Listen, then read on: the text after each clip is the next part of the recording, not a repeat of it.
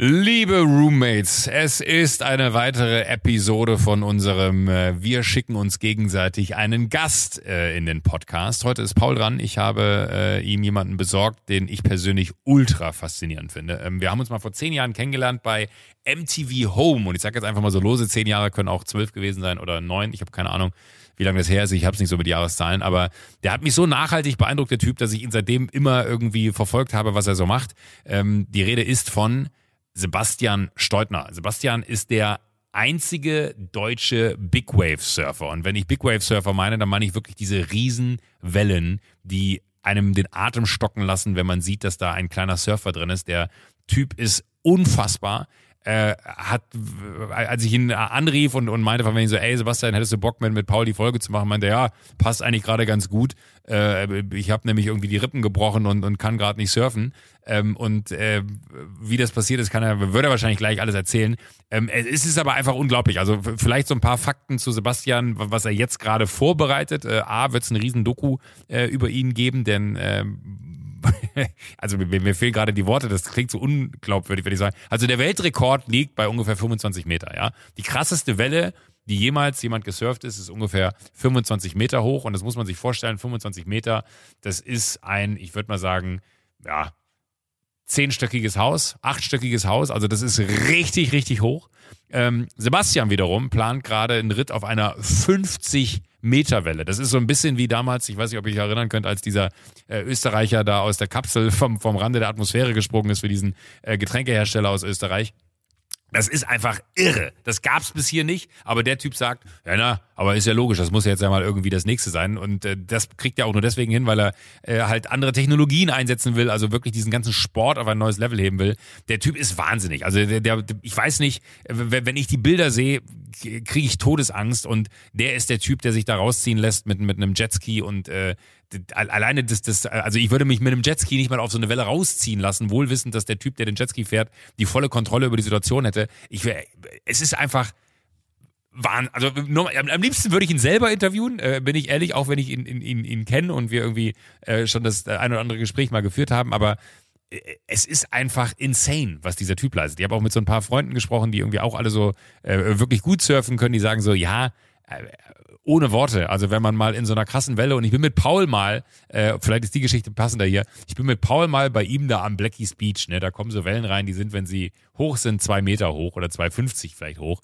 Wenn man da auf dem Wasser liegt und da kommt so eine 2,50 Meter Welle angerollt, ne, dann scheiß ich mir in die Hose, weil ich auch nicht surfen kann, aber es ist einfach unvorstellbar, dass dieser Typ eine, eine Welle reiten will, die so hoch ist wie ein, wie, wie ein kleiner Kirchturm. 50 Meter.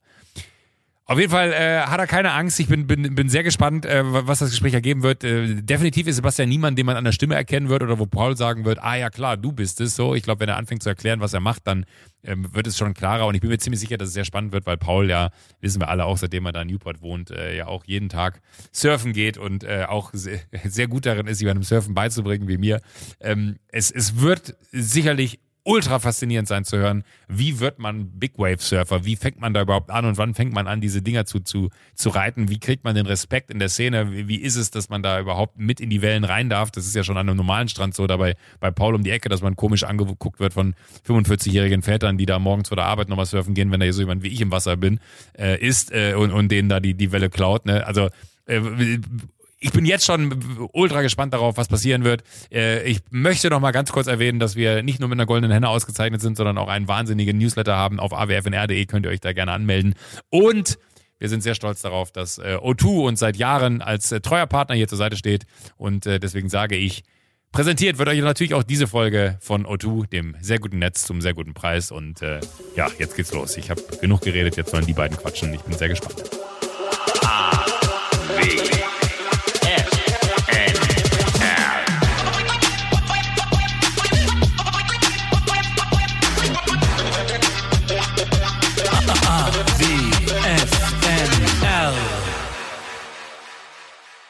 Hallo, wer ist da? Hi, hier ist dein Gast. Oh Gott. du bist der Ersatz, Joko. Also du bist männlich, das kann ich schon mal sagen. Genau. Genau. Oh Gott, oh Gott. In welcher, wo befindest du dich gerade physisch? Also in welcher Stadt? Ei. darf ich so einfach machen? Nee, Ähm. nee, nee, dann, dann nicht. Wenn's das, wenn das viel erklärt, dann. Wie alt bist du? Ich bin Mitte 30 und ich bin in Portugal. So viel sage ich. Ah. In Portugal. Du bist nicht Jan Frodeno, oder? Mm, nein. Den hätte ich nicht an der Stimme erkannt. Ich erkenne dich nicht an der Stimme. So viel kann ich, ich bin offen und ehrlich. Haben wir uns schon mal gesehen in unserem Leben? Ich glaube nicht, nein. Äh, Boah, ist das fies. Äh, ich, ich hoffe, du leidest auch ein bisschen mit mir, aber ähm, wusstest du, bevor Joko dich angerufen hat, wer ich bin? Ja. Ist halt, ist halt gutes Wetter in Portugal. Wo bist du denn in Portugal? In Faro? Äh, in Nazaré. In Nazaré. Oh. Bist du da am Surfen manchmal? Manchmal, ja. Und manchmal bist du am Big Wave Surfen. Hm. Okay, okay. Und äh, hältst du den aktuellen Rekord für die größte Welle der Welt? Es ist ein bisschen umstritten. Manche sagen ja, manche sagen nein. Bist du der von Mercedes gesponserte, fuck, jetzt fällt mir aber der Name nicht ein. Ich habe einen Film über dich gesehen, kann das sein? Kann sein, ja. Und ich, ich Du war bist von Mercedes, gesponsert? Ja? Nicht mehr. Ja, ja, aber der bin ich. Und du kamst mal in der Formel 1 auch vorbei, oder nicht? Du warst doch mal geplant, dann kamst du aber nicht. Du warst mal zu Besuch eigentlich und dann kamst du aber nicht. Kann das sein? Das kann sein, ja. Hast du mich sitzen lassen, weil da, da wurde Sebastian Steutner. Genau, Bist du Sebastian Steutner? der bin ich. Okay. Oh. Jetzt kann ich schon mal, jetzt kann ich schon mal durchatmen. Und woher kennst du Joko? Ich kenne Jogi, ich war mal bei ihm in der Sendung vor gefühlten 100 Jahren Ja? ähm, bei MTV Home. Oh Gott. Was hast du da? Das, das ist ja wirklich zehn Jahre her. Was hast du da gemacht? Da war ich Gast, da habe ich das erste Mal den, den Big Wave-Titel gewonnen Okay. und war dann bei ihm in, in, so, einem, in so einem Studio, ähm, Wohnzimmer, glaube ich, hieß das. In Berlin irgendwo da, ne? Am In. Berlin, ja. Genau. Da, war- da sah er noch so ein bisschen knilchmäßig aus, ne? Mit so einer Brille und dies und das, da ist er ein bisschen, bisschen. Aber die gleiche Crew war das damals, ne? Da war auch Paulina schon dabei und Klaas Ja, und dies genau, und das. genau. Crazy. Die, Hat dir das damals geholfen? Also war das gut für die Vermarktungstätigkeit eines, weil es ist jetzt, ja, du wirst Ja, ja, Vermarktung wichtig. Also für dich ist ja Vermarktung wichtig wahrscheinlich auch, oder? Ja, definitiv. Das war das erste Jahr, wo, ähm, also ich war der erste Europäer, der diesen Titel gewonnen hat und die Sportart war, hat nicht stattgefunden in Europa. Nazaré gab es noch nicht, Okay. ähm, beziehungsweise Nazaré gab es schon, aber wurde noch nicht gesurft. Ähm, und für mich war das das Jahr, also 2010, 2011, glaube ich, war das, ähm, so der mediale Durchbruch in Deutschland und das war einer der Auftritte, die definitiv viel, viel geholfen haben, ja. Damals auch noch äh, TV Total und so. Äh, die, die, die gute Warst du da auch? Zeit. Warst du auch Ja, bei. TV Total? Bei Stefan ja. Raab? Und was hat er, war der nett oder? Also ich habe den nie kennengelernt. Und ich frage mich immer, wie der so ist. Also kommt er wirklich erst ganz spät auch zum, zur Sendung und so weiter oder war der, hat er davor interessiert gefragt? Also ich kenne, ich habe bei Reinhold Beckmann lang gearbeitet und war dann auch bei Circus Halligalli. Da waren Aha. die Hosts immer sehr, sehr nett und sehr herzlich und sehr intensiv. Aber ich habe schon gehört, dass Stefan Raab sich jetzt davor nicht so viel um Gäste kümmert. Wie war das bei dir? Ähm, also ich war, ich glaube, ich war insgesamt drei oder viermal bei ihm. Und der war immer sehr interessiert. Ähm, war auch einer der ersten ähm, der Talkshow-Hosts, die mich eingeladen haben. Okay. Ähm, und war auch im Gespräch immer sehr, sehr respektvoll. Also hat sich nicht, hat nicht versucht, irgendwie da, da ähm, Witze draus zu machen, sondern eher versucht, mir eine Plattform zu geben. Ähm, und ja, war jetzt nicht, äh, jetzt nicht der, der geselligste vor der Sendung, aber hat immer vorbeigeschaut und hat auch immer ähm, äh, ein bisschen abgehangen und ein bisschen gequatscht, ja. Also ich fand ihn immer cool. Ich, aber ich habe von ganz vielen auch gehört, dass er sehr, ähm, äh, sehr Reserviert ist, glaube ich, der Begriff. Ja, den, genau. den ich manchmal Ja. höre. Was ja auch wieder ein Schutz ist, ne? Also Joko zum Beispiel ist ja tatsächlich, glaube ich, mit dem befreundet, die haben eine Show zusammen gemacht. Mhm. Und ähm, das, das ist, und der redet immer in sehr großen Stücken auch. Also ich kenne ihn halt nicht. Deswegen interessiert mich. Ja. Ich finde es auch faszinierend, wie der quasi. Ja, es ist natürlich faszinierend, dass der wirklich Stopp gesagt hat. Also es beschäftigt uns ja alle. Wie alt bist du? Ich bin jetzt 35. 35? Also, äh, irgendwann muss man ja auch mal. Also du, du surfst noch aktiv, ne? Ja, ja. Ich bin, also Bigger Surfen ist, also so ab meinem Alter ähm, kommt man in die Prime. Ja. The Prime ja. Rip. The Prime Rip, genau. ja, aber Rippe ist gerade nicht so, aber ja. äh, The Prime Rip, ja. ähm, äh, ja, also die nächsten fünf, fünf, sechs, sieben Jahre werde ich noch, also kann, ist jetzt meine, meine beste Zeit sozusagen. Okay, und aber irgendwann muss man ja aufhören. Mhm. Also weißt du, irgendwann gibt es ja so den Moment, wo man und also mich hat es lange beschäftigt, mehrfach, wo, also ein gut, gutes Timing, ja. Und mhm. das ist ja, wenn man weiß, wenn, wann, wann man startet, aber auch wann man aufhört. Also das, das Zweitere ist ja viel wichtiger, finde ich dass man irgendwie ein Gefühl dafür hat, von was wegzugehen. Und ähm, da muss ich sagen, ist Stefan Raab jemand, den ich, den ich bewundere dafür, dass der ja irgendwann wirklich Stopp gesagt hat und aktiv und das selbst agierend äh, gestaltet hat. Und das ist mir zum Beispiel nicht so immer gelungen. Weißt du, also ja, drei, vier Mal auch gelungen, aber manchmal war ich auch ein bisschen um in der Analogie zu, wie lange reitet man so eine Welle? also wo, genau. wo, wo geht man raus? Wo, wie schnell muss man? Aber da habe ich ganz, ganz viele Fragen zum Surfen und dies und das. Die, ähm, aber, aber eigentlich, äh, ich glaube, du, du solltest Fragen an mich vorbereiten auch. Sollen wir die mal abfrühstücken? Hast du die? Gibt's da was? Ja, echt, das wurde mir nicht gesagt, wurde mir nicht okay. gesagt, aber ich kann, also ich kann ja hier Freestyle-mäßig. Ja, umso besser. Ich, ich, will dich nur ähm, nicht sofort so vollschwallen, deswegen dachte ich kurz. Wo lebst du denn? Ich lebe in Newport Beach in, äh, in Kalifornien, im Süden von LA und bin absolut ambitionierter Hobbysurfer und scheitere hart an dem Sport, muss ich wirklich sagen. Also einer der absoluten Scheiterthemen, die ich in meinem Leben habe, ist Surfen. Weil ich wirklich, also ich würde wirklich gern sagen, dass ich surfe, weil ich so den Lifestyle sehr mag und dies und das. Und ich krieg, ich komme wirklich nicht über Foamboard. Ich habe einen so einen, wir nennen es, also das ist quasi das größte Surfboard der Welt. Da kann man gefühlt auf zwei Wellen gleichzeitig surfen. so lang ist es. Und damit, hier gibt es einen Spot, der heißt Blackies. Also Aha. da kann man dann so, da sind, da kann man, also, ja, okay. ich bin ganz ehrlich, ich kann eigentlich nur surfen, wenn ich mich vom Boden abstoßen kann bei der Welle. Also ich brauche einen Spot, wo man. Weil du dann in die Welle reinkommst. Genau, dann kann ich in die Welle mich reinstoßen und dann ja. kann ich mich aufrichten und dann stehe ich manchmal. Aber das, und, das ist mein Surf-Level gerade. Und wie lange also wie lange surfst du schon? Vier Jahre, fünf Jahre. Also seit ich hierher gezogen bin, habe ich es wirklich intensivst versucht. Und es macht dir immer noch super viel Spaß, auch wenn es. Ja, also das zweite Problem, was ich wirklich habe, ist, dass ich mich nicht motiviert kriege, allein zu gehen. Also es Aha. ist, wenn ich, also wir sind ja offen und ehrlich, mir ist es tatsächlich peinlich. Also wenn Aha. ich mit jemandem zusammen hingehe, finde ich es voll okay. Aber dadurch, dass da so viele gute Leute sind und auch, also auch an dem, an dem, also ich bin hier mal bei Blackies, das ist so der, der, der Spot ich, ja, ja. Der, der, der Kranken und Alten und Dicken und so weiter. Und ähm, aber auch da sind natürlich so perfekte 55-jährige, da gibt es eine so eine Frau, die immer da auf so einem Longboard tanzt und alles sieht völlig easy aus und dann komme ich da und krüppel in der Gegend rum. Das schaffe ich nur, wenn jemand zu Besuch ist. Dann gehe ich auch, also wir haben öfter mal, wenn Leute zu Besuch sind, dann gehen wir jeden Tag, dann geht es ja auch schnell, also dann, dann finde ich das, aber ich krieg's nicht hin, allein loszugehen. Ja, ist super interessant.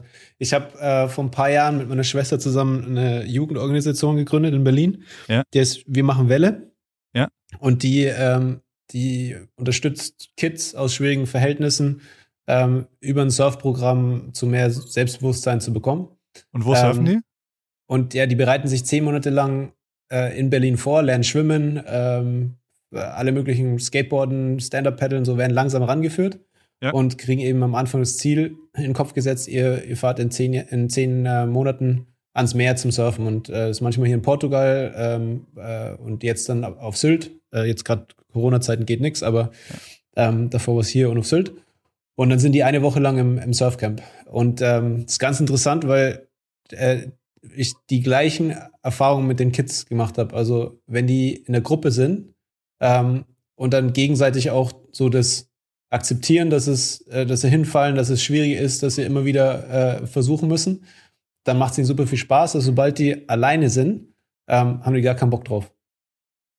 Aber weil sie sich auch schämen oder weil ja, sie. Weil es dann schwierig, also weil dann plötzlich die, die, die, ähm, der Spaß, ähm, also wenn keiner folgt, also die, die Kids, die es schaffen, also die sofort Talent haben und irgendwie auf dem Brett auf, aufstehen mhm. können und rumsurfen können, ähm, die sind angefixt und die kriegt man nicht mehr aus dem Wasser. Aber die Kids, die es schwer haben, die, die überwinden sich dann nicht weiter zu surfen. Also wenn alle draußen sind zum Beispiel oder so, ich habe da manchmal versucht, so Einzelcoaching einfach mit denen alleine rauszugehen und dann war das plötzlich kein Spaß mehr. Crazy. Okay, ja. und wie, wie merkst du Talent früh? Also wie wichtig ist Talent? Ich glaube, Talent ist, ist ein Teil beim Surfen, also ist ein wichtiger Teil.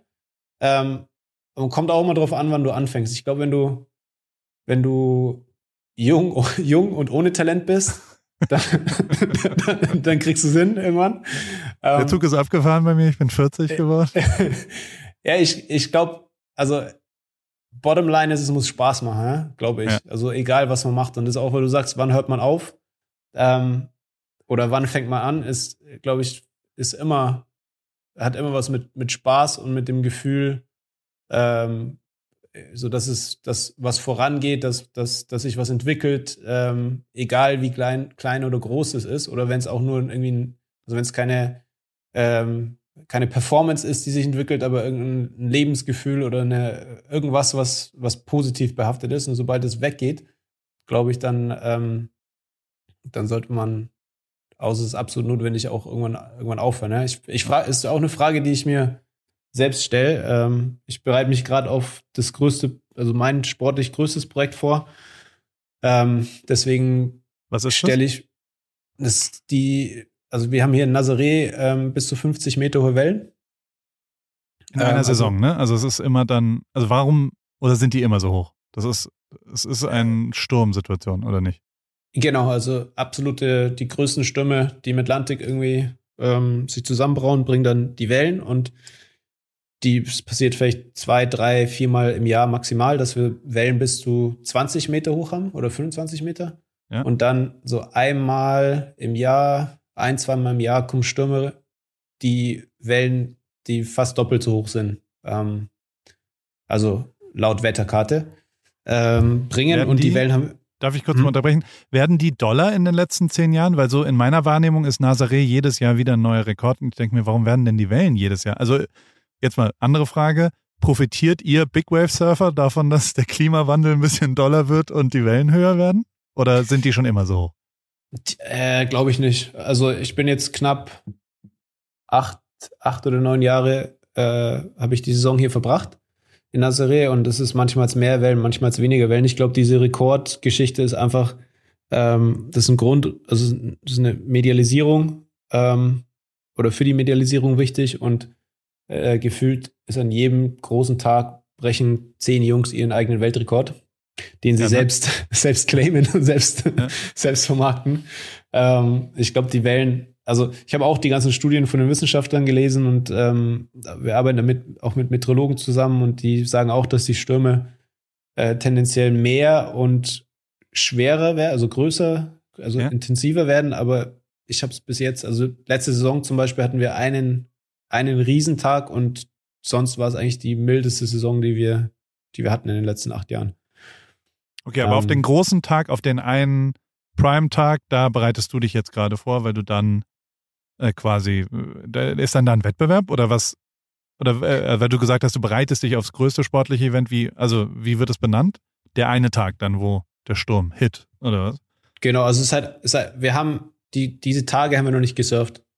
Ähm, wir sind jetzt bei 25 Meter und die Wellen sind ungefähr, ja, so zwischen 40 und 50 Meter. Ähm, okay, es hoch. gibt Wellen, wo ihr nicht rausgeht. Genau. Okay, und das verändert sich aber dieses Jahr, hoffentlich, vielleicht. Genau, genau. Weil wir es technisch nicht geschafft haben, also nicht schnell genug äh, sind, die, wir wissen nicht, was für Kräfte herrschen auf, ähm, auf so eine Welle. Und ähm, das ist mein, das ist mein Ding, was ich die letzten Jahre vorbereitet habe, dass ich da eben die ganze technische ähm, ja, Revolution im Big Wave Surfen sozusagen ange, angestoßen habe. Ähm, was heißt das? Also was heißt technische? Also hilf mir also mal da. Zum Beispiel, dass wir jetzt wissen wir, wir haben keine wissenschaftlichen Daten vom Surfen. Wir wissen nicht, wie schnell sind wir, wie viele G-Kräfte sind da, ähm, was für Strömungsverhältnis äh, ist auf den Finnen zum Beispiel oder auf dem Board. Und ähm, sehr viel ist nach Gefühl oder nach so dieses California oder hawaiianische Surf-Dude-mäßige, so, hey, das Board muss so sein und dann ist es eher Philosophie als, ähm, als, äh, als Formel Wissenschaft 1, ja, in dem Sinn, verstanden, genau. ja. Und Also kein Ingenieurskunst, aber du gehst da jetzt Genau. deutsch-ingenieursmäßig ran. Wenn du von Genau. wir sprichst, was, was heißt das? Also warum, wer, wer, also was für, ein, was für eine Gruppe an Menschen arbeitet da dran jetzt gerade? Also ich habe jetzt, äh, ich habe alle möglichen. Ich habe Wissenschaftler. Ähm, ich, wir arbeiten mit äh, drei verschiedenen ähm, Technikpartnern zusammen, ähm, die ich noch nicht nennen darf, weil das alles auch noch so ein bisschen ähm, vor allem vor den Amerikanern ferngehalten wird und äh, so unter Verschluss ist, weil natürlich auch ein gewisser Wettkampf dahinter ist. Ähm, wer der Erste ist, sozusagen, der diese Welle surft, oder wer, wer der Erste ist, der die, ähm, der, ja, der, der es schafft, ähm, auf diese Welle zu kommen. Und ähm, ich habe ein Team von, von ähm, also angefangen von meinem Surfboard-Shaper, der dann zusammen mit einer Firma arbeitet, die Sensorik zum Beispiel jetzt im Board verbaut hat, wo wir jetzt das erste Mal gemessen haben, eben Beschleunigung, Schnell, Geschwindigkeit, G-Kräfte etc. Und ähm, arbeite mit einem, mit einem äh, äh, Sportwissenschaftler zusammen, dem Professor Dukic, der mich auch über die letzten Jahre ähm, trainiert hat, der ehemalige Trainer vom Hermann Mayer. Weiß nicht, sagt er noch was? Ja, der Der Herminator, klar. Genau, Herminator. ähm, der zum Beispiel meine ganzen biometrischen Daten äh, auswertet und dann, dann wissen wir jetzt, okay, so viel Kraft herrscht auf mein Bein zum Beispiel äh, am Bottom Turn, also in dem Turn am, am, unten im Tal der Welle, ähm, bei 20 Metern. Und dann müssen wir es hochskalieren, okay, wie viel ist es dann theoretisch bei 40 Metern? Weil das Schlimmste, was natürlich passieren kann, ist, ich, ich baller da runter und komme ins Tal und habe nicht die Kraft in den Beinen zum Beispiel oder die Finnen äh, machen plötzlich einen Spin-Out oder werden langsamer, weil das Profil das falsche ist. Ähm, und dann bleibe ich da stehen oder, oder fliege vom Brett und werde von der Welle erwischt. Ähm, ja, und dann Sicherheitsthemen. Ich habe eine Sicherheitsassociation gegründet hier. Ähm, da arbeiten wir dran, zum Beispiel Airbags, die mit Sensorik ähm, ausgelöst werden, wenn wir bewusstlos werden zum Beispiel. Ja. Ähm, solche Sachen, also alles, alles, was notwendig ist, um ähm, ums eher, also Formel 1 möchte ich nicht als Vergleich nehmen, weil das ist, da sind wir Welten entfernt von, aber eher in die, ähm, ja, in eine, in eine technologisch äh, mehr sophisticated, als es jetzt ist. Also, wenn du jetzt Career Day hast, dann sagst du ja, mein Beruf, oder wenn du irgendwo im Hotel eincheckst, dann sagst du, mein Beruf ist Big Wave Surfer, oder? Oder Ja. Surfer oder Sportler oder was Big was- Wave Surfer. Big Wave Surfer.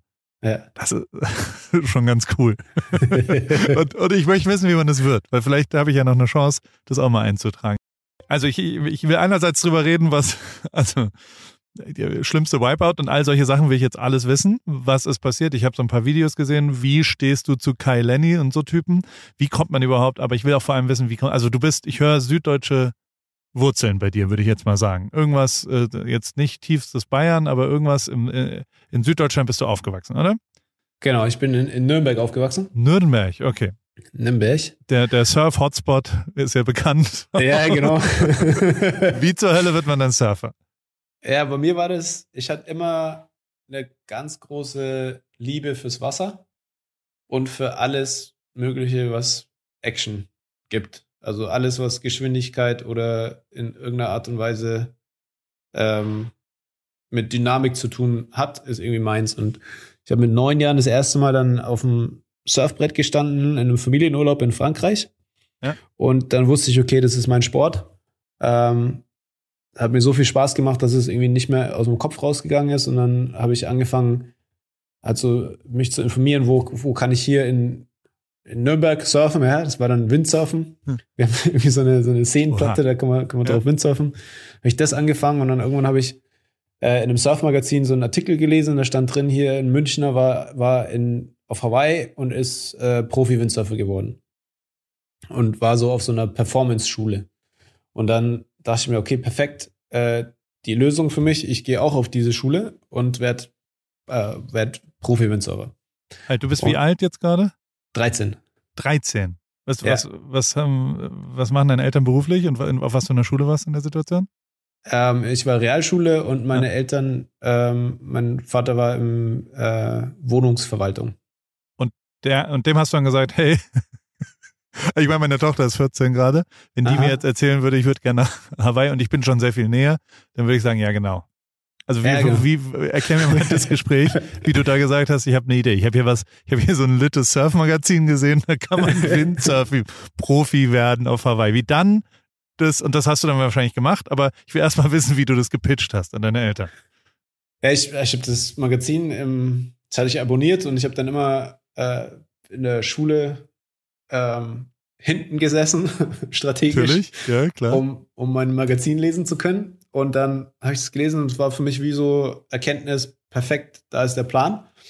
Und ähm, dann bin ich nach Hause, dann war meine Mutter zu Hause, dann habe ich das Heft auf den Tisch gelegt und gesagt, hey Mom, äh, neuer Plan, ich höre mit der Schule auf, ich gehe nach Hawaii und ich werde äh, Windsurfer.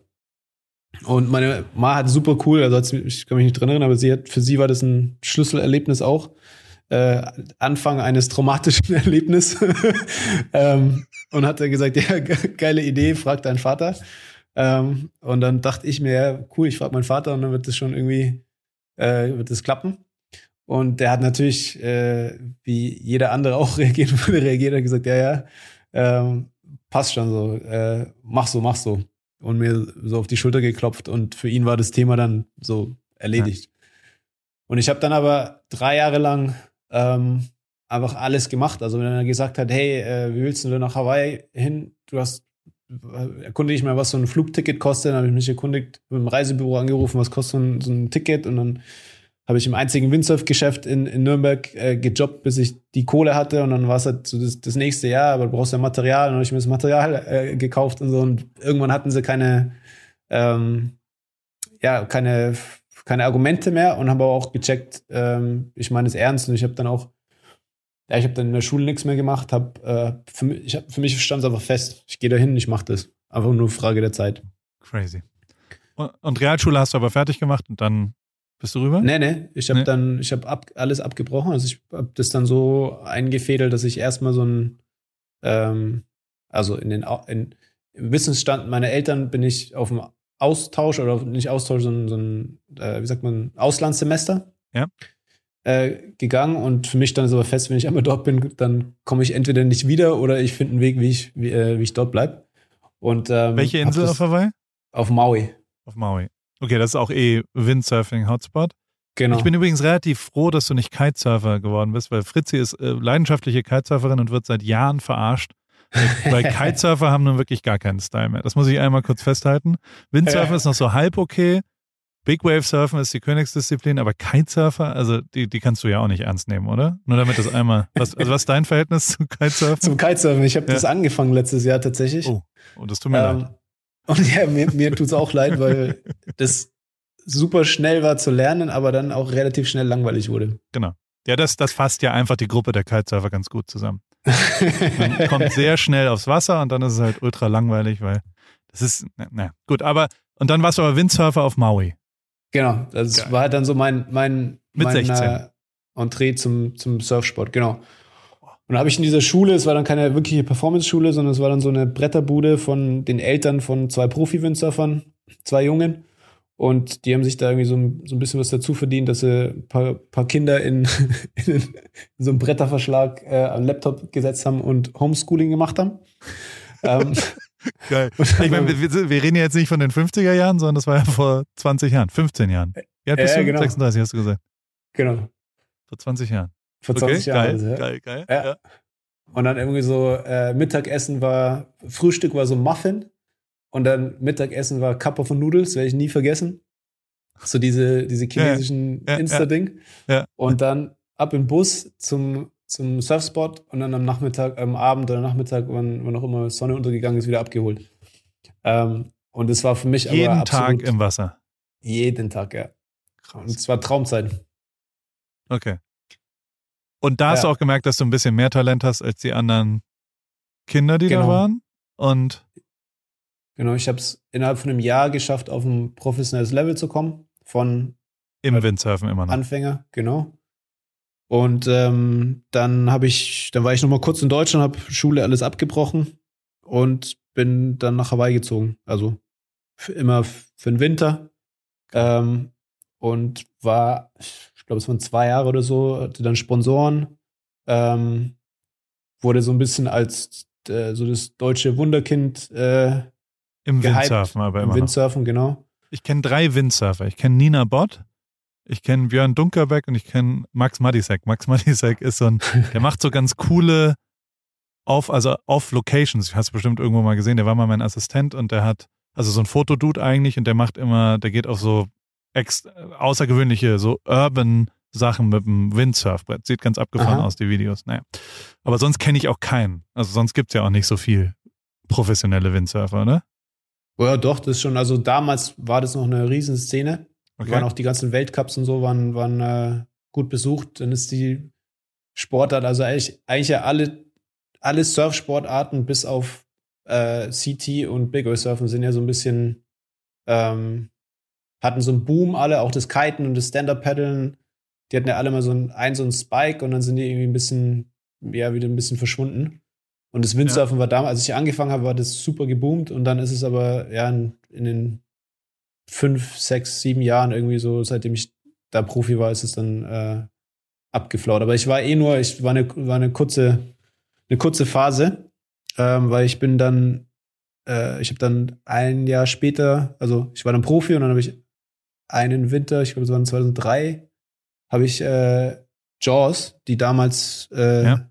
Größte Welle PR hier auf, auf der Nordseite von Maui, brechen gesehen und habe gesagt, cool, ich werde Big Wave Surfer, weil mich das so fasziniert hat. Und ähm, dann habe ich da durch mit ganz viel Glück und durch Zufall habe ich äh, so einen Ha- Hawaiianer kennengelernt, so das, das Oberhaupt von so einer Großfamilie, ähm, der seinen Söhnen gerade das Big Wave Surfen beigebracht hat, der aus Makaha, äh, Westseite von Oahu, also da wo das, das Big Wave Surfen eigentlich mit Greg Noel in den 60ern ähm, auch so das erste Mal irgendwie äh, äh, ja, aufgekommen ist ähm, und wo die Leute gecheckt haben, wir können größere Wellen surfen. Ähm, und der hat mich in seine Familie dann aufgenommen. Und durch ihn bin ich dann zum Big Wave Surfen gekommen, war dann mein Mentor ähm, und hat mich dahin gebracht, dass ich dann Jaws surfen konnte. Ähm, und dann war die Windsurf-Karriere auch ziemlich schnell vorbei. Und, aber Kai Lenny kommt auch aus dem Windsurfen, oder? Ja, ich das genau. richtig kenne, den genau. den habe ich damals, also Kai Lenny kommt, glaube ich, aus, der hat alle Sportarten gemacht. Der ist mit, mit allem aufgewachsen. Den habe ich mal mit bei, beim Wavepool von Kelly Slater, hat der Lewis Hamilton äh, Surfen beigebracht. Ja, Da ja, haben wir genau. drei Tage zusammen verbracht. Das ist ein sehr, sehr, sehr netter Mensch, Kai Lenny. Ja, Seine Freundin oder Frau auch sehr, sehr nett und haben mich immer zum Mhm. Golfspielen eingeladen. Die spielen ganz viel Golf auch ja. auf Hawaii. Die wohnen da noch, oder? ja, auf Maui auch, ja. Und Maui ist der Surf-Hotspot, weil ich war, also ich war mal auf, äh, auf Kauai, fand ich. Mit, also, wenn mich jemand fragt, der schönste Ort der Welt ist auf jeden Fall Kauai, also die Ja. nördlichste Insel. Warst ja dann 100%. bestimmt auch schon ein paar Mal, oder? Also, es ist ja Ja. wirklich unfassbar, wie geil diese Insel ist. Aber ein bisschen weit weg von Deutschland. Hast du ja wahrscheinlich Ja. auch ein bisschen. Definitiv. Okay, und dann, Paradies. wie kommt man dann nach Nazaré? Also, oder nach Portugal oder also wie du warst jetzt auf Hawaii, hast dann beschlossen, ich werde Big Wave Surfer und vor allem wie also es ist ja schon auch dann wahrscheinlich, du wirst jetzt nicht Million- Millionär beim Surfen von den Preisgeldern, oder? Nein, auf gar keinen Fall. Also äh, vor allem Hustle, damals oder? nicht. Vor allem Ja. damals nicht. Und es war ja, also es ist ja es ist eine komplexe Story. Also ich bin ja, du hast ja diese verschiedenen äh, Subkulturen auch im Surfen. Ja. Ähm, also so die, alle dissen die Kitesurfer und die Bodyboarder und dann ähm, die Windsurfer, also alles, ja- also die verschiedenen Sportarten mögen sich gegenseitig nicht. Ähm, dann ist es eine sehr, ja, man kann schon, man kann eigentlich schon fast sagen, so eine rassistische Sportart. Ja? Also es ist so, ähm, wenn du nicht, also Außenstehende sind nicht gern gesehen. So, ähm, so ähnlich so wie so ein, wie, wie ein Surfspot funktioniert. Ja. Wenn du, wenn du so, äh, und egal ob das Malibu ist oder die North Shore oder ähm, der Eisbach, das ist ja immer so, dass die, die Gruppe von Leuten, die dort zu Hause sind, die dort immer surfen und dann, ähm, wenn Fremde kommen, ist es eher so, ah, was willst du hier? Ähm, so, du wirst nicht mit offenen Armen empfangen meistens. Cool. Das nimmt Ja. mir jetzt die Angst äh, noch ein bisschen. ein bisschen. Ja, es ist ja echt low, also muss man ja schon mal sagen, es ist ja richtig low als Sport. Dass Genau. man, das ist beim Rennradfahren anders. Da sind, da freuen Genau. sich Leute, wenn irgendjemand da ist. Ist sozial. Genau, genau. Ja, ja, ist also in fast allen anderen Sportarten auch. Also Kampfsport, so, wenn du in, in, in den. Gym kommst, äh, dann hast du Respekt und die Leute freuen sich, dass du, dass du vorbeischaust. Ähm, genau, aber das ist so ein bisschen die, die, die generelle äh, Surf-Szene ist so. Und dann war ich deutscher Windsurfer, der dann plötzlich in einer hawaiianischen Großfamilie war und in und viel Talent hatte. Das heißt, ähm, hat dementsprechend schnell auch ähm, da im Big Surfen gut, gut wurde. Und dementsprechend war das dann für mich sponsorentechnisch und vermarktungstechnisch ähm, eine große Herausforderung. Also es war dann nicht, dass die ganzen Surfmarken auf mich zugekommen sind und gesagt haben, ey, hier, cool, endlich ein Deutscher. Ähm, können wir dich sponsern, sondern das war eher das Gegenteil. Die Winzer-Sponsoren haben dann relativ schnell ähm, sich alle verabschiedet und ich habe dann, ich glaube, vier, fünf, vier, fünf Jahre oder sogar ein bisschen länger äh, Schwimmbäder gebaut auf Hawaii, Okay. um mir das äh, zu finanzieren, dort zu bleiben. Side-Hustle sozusagen. Genau. Und habe in der Zeit halt immer trainiert und mich weiterentwickelt im Big Wave Surfen und habe dann 2009, 10 in der Saison die größte Welle gesurft in Jaws, die, die, ähm, die dort gesurft wurde. Und habe dann in 2010 im Mai die, den damaligen Oscar, in Anführungsstrichen, also so die, den Award gewonnen, ähm, den jeder gewinnen möchte, den Big Wave Award für die größte Welle in Anaheim. Ähm, Okay. Und ja, und dann war es so ein bisschen, war die Thematik immer noch deutscher. In Deutschland hat es mir dann riesen Medienaufmerksamkeit ähm, äh, gebracht und irgendwie so der, so wie es halt in Deutschland ist, wenn du Erster wirst, dann, ähm, dann wirst du akzeptiert sozusagen, ja, auch von den von Medien und von allen, aber damals war das Thema Big Wave Surfen noch nicht weit genug. Also ich war dann der erste, der, auch der erste Europäer. Ähm, wie gesagt, Nazaré war noch nicht auf der, auf der Landkarte und Hawaii war extrem weit weg. Ähm, und dementsprechend schwierig war das dann, die Sportart oder mich auch zu vermarkten. Das war dann so der, der, der interessante Exot, aber äh, was machen wir jetzt mit ihm? So. Ähm, und äh, deswegen war dann für mich so, okay, ich habe das, das erreicht, was, was du erreichen kannst in dem Sport. Ähm, ich hätte es halt nochmal wiederholen können und äh, irgendwie einfach weitermachen können, aber in dem Sinn für mich war das äh, das Kapitel dann, ähm, ich habe das erreicht, was ich erreichen wollte. So. Und dann war eigentlich, was ich erreichen wollte, Sponsoren und äh, irgendwie Backing zu bekommen, dass ich mich wirklich auf den Sport konzentrieren kann. Ähm, und dann habe ich eine, habe ich 2010, 11 in Deutschland verbracht, habe da sehr viel gehasselt, ähm, äh, mich überall vorgestellt, äh, viel Medien gemacht ähm, und so weiter. Und dann kam Nazaré. Also wurde das erste Mal in Nazaré gesurft, dann habe ich die Welle gesehen und habe das Potenzial von der Welle auch erkannt. Ähm, ja, und seitdem ist Nazaré jedes Jahr populärer geworden und ähm, jetzt ist es der äh, mit Abstand der bekannteste Big Wave Spot der Welt. Safe. Und jetzt mal eine stumpfe Frage: Hast du keine Angst dazu? Also hast du Familie? Erste Frage. Bist du, gehst du allein durchs Leben oder gibt es Also Leute, für die du keine- verantwortlich bist? Noch keine Kinder. Okay. so, Ein Hund? ja. Äh, Hund auch noch nicht, nee. okay. Also wenn du jetzt, ähm, äh, wenn du da, also ich meine, du kannst ja schon sterben bei dem, was du da tust. ja. Ist ja durchaus nicht, also hast du eine Lebensversicherung? Gibt es einen Lebensversicherer, der dich jetzt nimmt oder sagen die Nein. sofort, nee, vergiss es? Gibt's Ja, nicht. ne? Ich habe die, die meiste Zeit meiner Karriere konnte ich nicht mal eine, eine äh, normale. Versicherung bekommen. Ja, auch zu Recht, Ja. muss man jetzt auch mal sagen. Also ich als Versicherer würde auch sagen, ja, ist ja schön und gut, dass du da dich in diese Situation, be aber dann kannst du nicht erwarten, dass wir danach dafür zahlen. Genau. Ja. Wenn du einen gebrochenen Rücken, Überraschung bei der 50-Meter-Welle, die äh, durch Nazaré durchschallert. Ähm, okay, aber jetzt hast du eine, also bist du krankenversichert? Ja, Bin ich, ja. Okay. Und, oh, ich bin aus, aus das ist geil. Und ähm, das ist ja krass. Und kleiner Folge. aber du hast, hast du Angst, wenn du da oben? Klar, natürlich. Okay. Also wenn du, was ist der, wo hast du am meisten Angst? Wenn die Welle losgeht, wenn du sie siehst, wenn du, wo ist der Moment, wo du sagen musst, das wird schon gut, das wird schon gut, ich weiß, mein, mein Kopf sagt gerade, das ist richtig dumm, was du machst, aber wahrscheinlich wird's gut. Also in meinem kleinen Leben ist es ja, wenn ich mit meinem Mountainbike mal so eine Kurve fahre und ich dann denke, das ist schon okay, fahr einfach durch und dann geht es.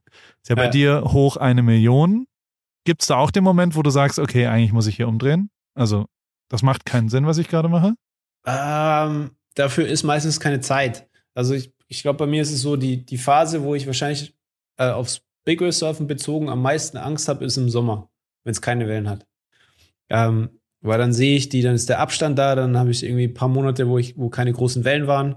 Dann ist so dieses, ähm, dann flacht auch das Adrenalin wieder ab. Also dann gibt es so ein bisschen so einen, so einen Einbruch im, im Adrenalinpegel.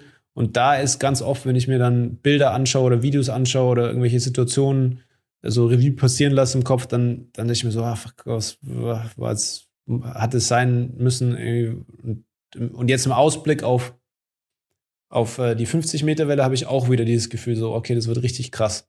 Das ist so ein bisschen, so ein bisschen das Gefühl, wie, was ich hatte auf Hawaii, als ich das erste Mal Jaws gesurft habe. So dieses, äh, ich weiß nicht wirklich, was mich erwartet. Ähm, das ist viel zu krass, als dass der Kopf das überhaupt verstehen kann. Ähm, irgendwann kommt der Moment. So, und da, also das ist, glaube ich, so die, die, das ist Vorfreude, so ein bisschen Anspannung, weil ich nicht weiß, was passieren wird, weil es ungewiss ist. Ähm, und jetzt auch, ich habe ja die Erfahrung, wie es ist, von einer 20, 25 Meter Welle zerlegt zu werden. Ähm, dementsprechend weiß ich, wie viel krasser das ist, aber die Angst ist wie, jetzt. Wie ist das? Ja, also die Angst ist, ist, jetzt. Und so, wenn es dann wenn du, also für mich, wenn ich in die, wenn ich höre, okay, in fünf Tagen hat es große Wellen, ja. dann geht die Action los. Also dann ist es so, okay, Team aktivieren, äh, irgendwie alles checken, äh, Equipment vorbereiten. Manchmal müssen wir irgendwie ans andere Ende der Welt fliegen. Ähm, so, je nachdem, so, und dann kommen wir an, dann ist schon ganz viel los. Also, heißt, wir sind beschäftigt, wir haben gar, gar keine Zeit mehr, um drüber nachzudenken, ah, das ist passiert oder das könnte passieren, sondern es ist eher so, der Tunnel wird immer enger und enger und enger. Ähm, und dann, wenn ich, sobald ich auf dem, auf dem Jetski sitze und rausfahre, ist null Angst. Dann ist es so, das ist nur noch Angriff, Action, ähm, ganz kalkuliert, okay, die Welle bricht da, ich muss, ich muss die Linie wählen oder der Wind kommt von da, okay, und dann, und sobald ich auf dem Surfbrett bin, ist es im Endeffekt Spaß.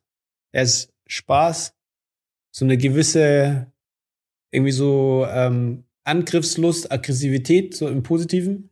Ähm, und, und einfach nur äh, unterbewusst ganz viel machen. Und die Momente, wo so die Schreckmomente sind, sind die, zum Beispiel, wenn ich eine falsche Linie gewählt habe. Und dann habe ich so zwei, drei Sekunden, bevor die Welle mich trifft, aber ich weiß, sie wird mich treffen. Und ich schaue zum Beispiel zurück und, und muss in den Horizont ganz nach oben schauen. Und da sehe ich dann die Lippe, wie die auf mich zukommt. Ah, ja. ähm, das ist, das sind so Momente, wo, wo ich mir denke, so, fuck, warum, was hast du, wieso? warum muss es jetzt sein? ja, genau.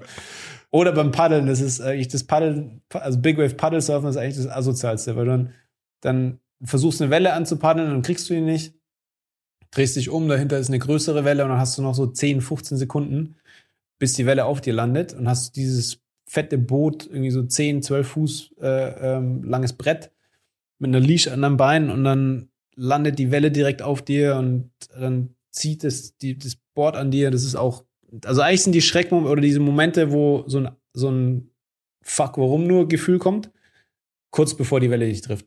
Und dann, sobald ich in der Welle bin, ist dann, ist dann, da kann ich nichts mehr machen. Und dann schleudert mich die Welle hin und her, wie sie will. Ähm, meistens, wenn ich wieder an die Oberfläche komme, sehe ich erstmal so ein bisschen Sterne. Ähm, und dann je nachdem, wie viel Wellen auf mir landen, habe ich halt immer weniger Sauerstoff und dann irgendwann löse ich den Airbag auf, aus und dann treibe ich halt da rum, bis der, bis der Jetski kommt. Wie lange bist du unter Wasser bei so einem, also zeitlich ungefähr? Es, von also, pro Welle? Also kann, kann von fünf Sekunden bis zweieinhalb, drei Minuten sein. Alter. Und das, das, also das längste, was ich unter Wasser war, war in Jaws. Da bin ich von zwei Wellen unter Wasser gedrückt worden und die zweite Welle hat mich dann unten, also ganz tief, rausgelassen. Und dann war keine Welle mehr dahinter, aber ich, also wäre noch eine Welle dahinter gewesen, wären es wahrscheinlich drei Wellen gewesen. Ähm, und es war so ein bisschen über eine Minute, Minute 20 oder so. Ähm, da kann ich mich noch genau dran erinnern, weil das, ich bin aufgetaucht, ich habe unter Wasser immer die Augen zu. Ähm, mich aufgetaucht und als ich die Augen aufgemacht habe, war das so, wenn du lang in einem, in einem, dunklen Raum bist oder in der Früh aufstehst im dunklen Raum und dann so in, in, in ganz helles, äh, irgendwie so, wenn du gefeiert hast, zu spät aufstehst und die Tür aufmachst. So, ähm, so ja. war das, das Gefühl, weil es plötzlich so hell wurde. Kannst du dann direkt danach surfen oder brauchst du einen Tag Pause, wenn du einmal gewaschen wurdest? Also ich hatte jetzt im Oktober hatte ich äh, paar von den von den wahrscheinlich größeren Wellen, die ich jemals gesurft habe und äh, die zweite Welle ähm, hat so einen großen Backwash irgendwie von der Klippe gehabt und ähm, dann bin ich fast da stehen geblieben, wo ich war auf der Welle und die ist auf mir gelandet. Und dann bin ich so seitlich, also ist das Tail weggerissen und ich bin so mit voll, voller Geschwindigkeit nach vorne geflogen und aufs, auf dem Genick gelandet. Ähm, und dann habe ich eine halbe Stunde, glaube ich, oder so, habe ich, äh, hab ich Pause gemacht und hatte so einen super steifen Nacken. Ähm, und dann bin ich weiter gesurft und dann habe ich, äh, habe ich so eine der besten Wellen, die ich jemals hier gesurft habe, äh, gesurft. Und das ist nicht das erste Mal. Ähm, ist bei mir eigentlich immer, wenn es mich richtig krass zerlegt, muss ich weiter surfen, weil dann bekomme ich richtig gute Wellen. so, laut meiner Erfahrung. Also, wie, äh, du glaubst an Karma dann irgendwie, wenn du, also wenn du sagst, wenn du, äh, verdienst du dir die Wellen? Also die besseren Wellen sind es, oder verdienst du dir die bessere Leistung? Du hast gerade gesagt, nachgewaschen habe ich so gut gesurft wie noch nie oder bin ich so gut gesurft. Ähm, liegt es an der Welle, die geiler wird? Liegt es an deinem Timing? Liegt es an deiner oder kommt dann alles zusammen? Was ist, was ist eine perfekte Welle für dich? Also, wie ist sie überhaupt? Also ich glaube, es ist immer, was du auf der Welle machen möchtest. Ähm, ich glaube, das eine ist, wie die Welle ausschaut und das andere ist so die Performance. Also du könntest die beste, ich könnte jetzt die perfekte Welle mit einer riesen Tube und äh, krasseste Welle surfen, aber ich wäre nicht in der Tube und ich wäre depressiv wahrscheinlich danach. Ähm, und jemand anders, der, der nicht in die Tube reinfahren möchte, der einfach nur die Welle surfen möchte, für den wäre das die großartigste Welle. Und ich glaube, das ist auch was Cooles beim Surfen, dass du immer äh, so deine eigene Wahrnehmung von, von dem, was du auf der Welle machen wolltest, das zählt. Ähm, deswegen gibt es die perfekte Welle, glaube ich, auch, auch nicht. Ähm, aber für mich, also damit mir die Wellen Spaß machen, müssen sie so groß wie möglich sein, so viel Geschwindigkeit, so viel Druck wie möglich haben und ähm, am besten eine schöne Tube, Tube haben. Das ist hier in Nazaré die große Herausforderung, weil wir die fettesten Tubes hier haben, aber die super äh, unplanbar sind oder nicht so wie in Jaws oder Tahiti oder auch in Mavericks, äh, dass, dass, die, dass die leicht zu lesen sind oder äh, verständlich zu lesen sind. Die verändern sich sehr schnell. Und ähm, deswegen ist mein Ziel hier, neben der 50-Meter-Welle, ist es in den 20, 25 Meter Wellen zu verstehen, rauszufinden, wie ich ähm, die Barrels, die, die Tube surfen kann. Okay. Wie sieht ich deine bin Woche aus? da. Was hast du jetzt diese Woche gemacht? Heute ist Montag. Wie, wie sieht so eine Woche bei dir in Nazaré aus? Wie, also wie wohnst du? Wie trainierst du? Was, was trainierst du? Was, was ist dein Alltag? Ähm, ist phasenweise, jetzt ist ja Ende der Saison, das heißt, jetzt bereite ich mich gerade darauf vor, zu reisen ähm, okay. äh, nach Indonesien. Und ähm, jetzt mache ich sehr viel mit den Shapern, arbeite ich an Boards für nächste Saison, ähm, mache eine Review von, von, von allem, was ich gesammelt habe in der letzten Saison. Also schaue sehr viel Videomaterial an. Das heißt, ich, ich treffe mich mit den, ähm, mit den Jungs, die, die für uns das Videomaterial produzieren. Ähm, ich trainiere jeden Tag ungefähr drei, drei Stunden oder so Fitness. Ähm, was für Fitness? Also was machst du da? Alles Mögliche von, von Grundlagenausdauer, also von Fahrradfahren ähm, bis hin zu Krafttraining, Boxen, Schwimmen, ähm, alles Mögliche. Also jetzt ist gerade so ein bisschen, äh, was mir Spaß macht. Ähm, nicht so viel Kraft, eher viel draußen. Jetzt bin ich zum Beispiel viel, ähm, viel auf dem Stand-Up-Pedal, auf so einem Race-Stand-Up-Pedal äh, am, am, Paddeln oder mit dem Rennrad ähm, unterwegs und, und mache Ausdauer.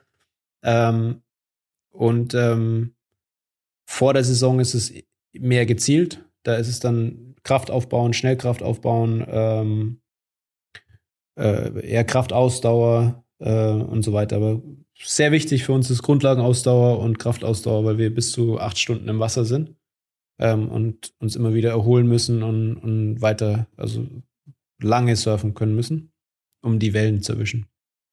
Ähm, ja, was mache ich sonst? Also ich habe, jetzt war ich gerade auf, äh, auf ein paar Inseln, die ich nicht nennen kann, weil wir dort eine, äh, eine Mission starten nächstes Jahr, um eine Okay. Welle, die noch nicht gesurft wurde, zu surfen. Ah, das ist wirklich Ähm, dann geheim. Also da gibt's dann Ja, ja, dieses gibt's We- Spot-Claim. Okay. genau, da gibt es Wellen, die noch keiner gesurft hat. Waren es die Channel Islands? Mm, Nein, nein, nicht die Channel 1. Waren- Was Teneriffa? Was Mallorca? Auch, auch nicht. Auch nicht. Ibiza? Ähm, Im Sylt? kälteren Teil, im Ja. kälteren Teil des Atlantiks. Lofoten? Ähm. äh, Island? Okay, also ich sage jetzt nichts mehr. Äh, okay, dann, dann guckst du dir Spots an und hast die schon mal angesurft oder was? ja, genau, da haben wir jetzt da haben wir die Welle des Brechen gesehen. Okay. Weil wir haben, wir haben gehört von einem, von einem Filmer, einem Filmemacher, dass da eine große Welle ist. Der hat uns ein Bild geschickt. Und das Bild hat krass ausgeschaut, aber von dem Bild kannst du nicht wirklich viel, also weißt du nicht, wie ist die Welle, äh, so hat er da irgendwie dran rumgedreht oder und so weiter. Und dann haben wir uns die jetzt angeschaut, haben die auch brechen gesehen.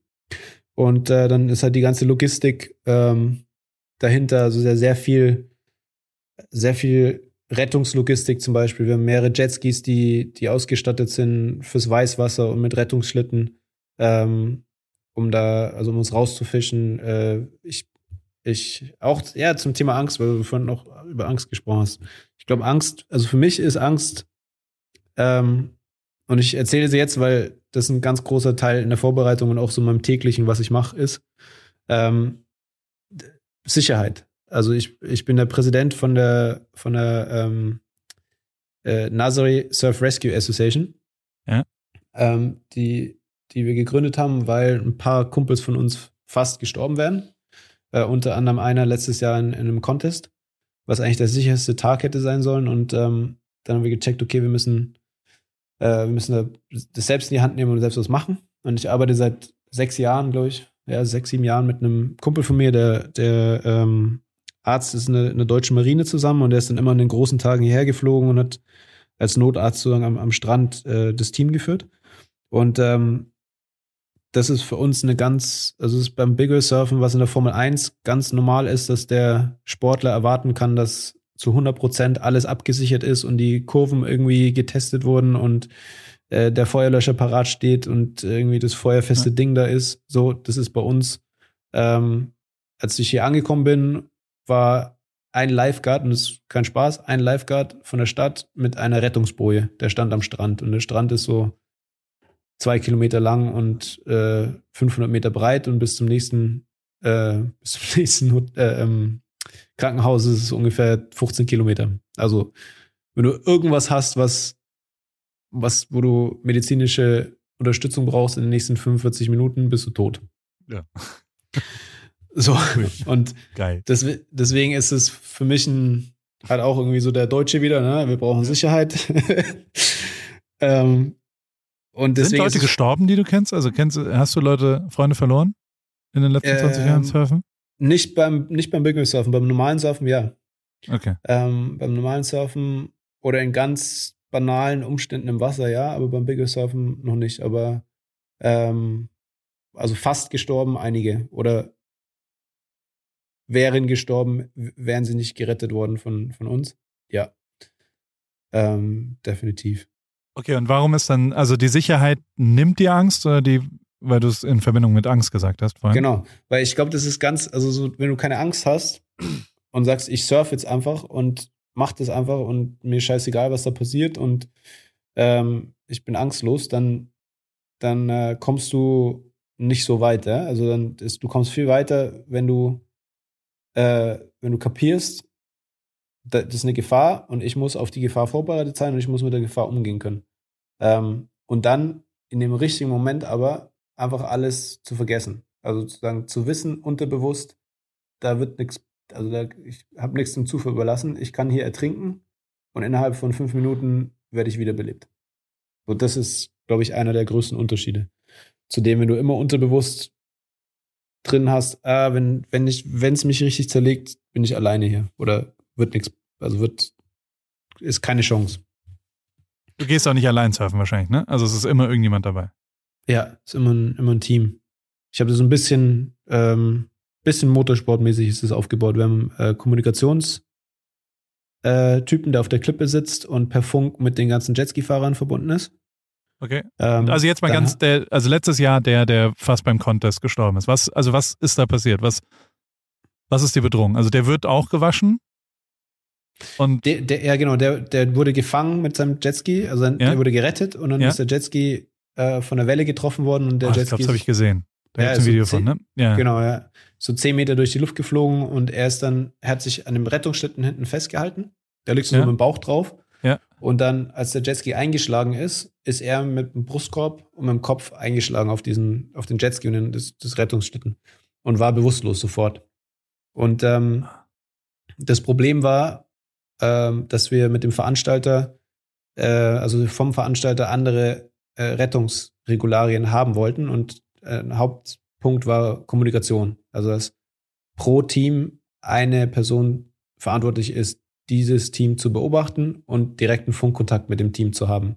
Und Okay. dann gleichzeitig auch mit dem Rettungsteam, ähm, dass sie koordinieren können. Und das äh, haben die, ja, haben die, haben die dann äh, im letzten Moment ähm, nicht umgesetzt und dann ist er rumgetrieben und er ist sechs Minuten lang bewusstlos bis an den Strand. Also er wurde nicht gerettet, obwohl da zehn Rettungsjetskis im Wasser waren. Weil die einfach Ähm, nicht miteinander reden konnten, weil niemand wusste, was passiert. Genau. Oder?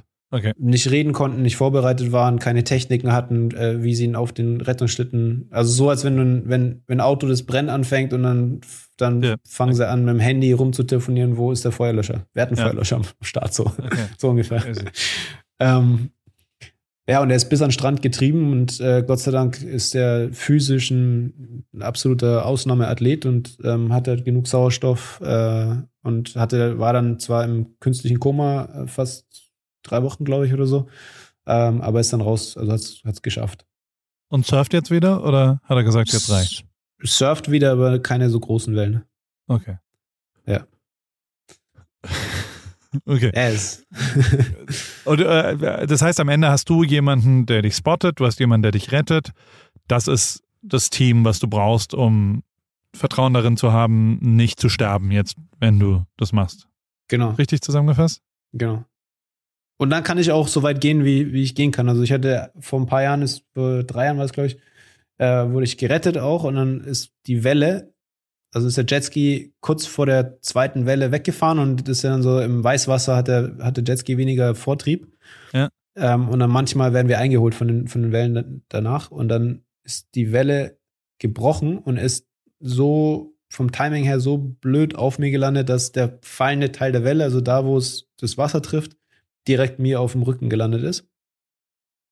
Und ähm, dann ist meine Lunge, äh, ähm, hat's, also es ist gequetscht worden und hat die zwei Lungenflügel sind zusammen, also zusammengekommen in Kontakt und dann kleben, also so eine Flüssigkeit und dann kleben die zusammen.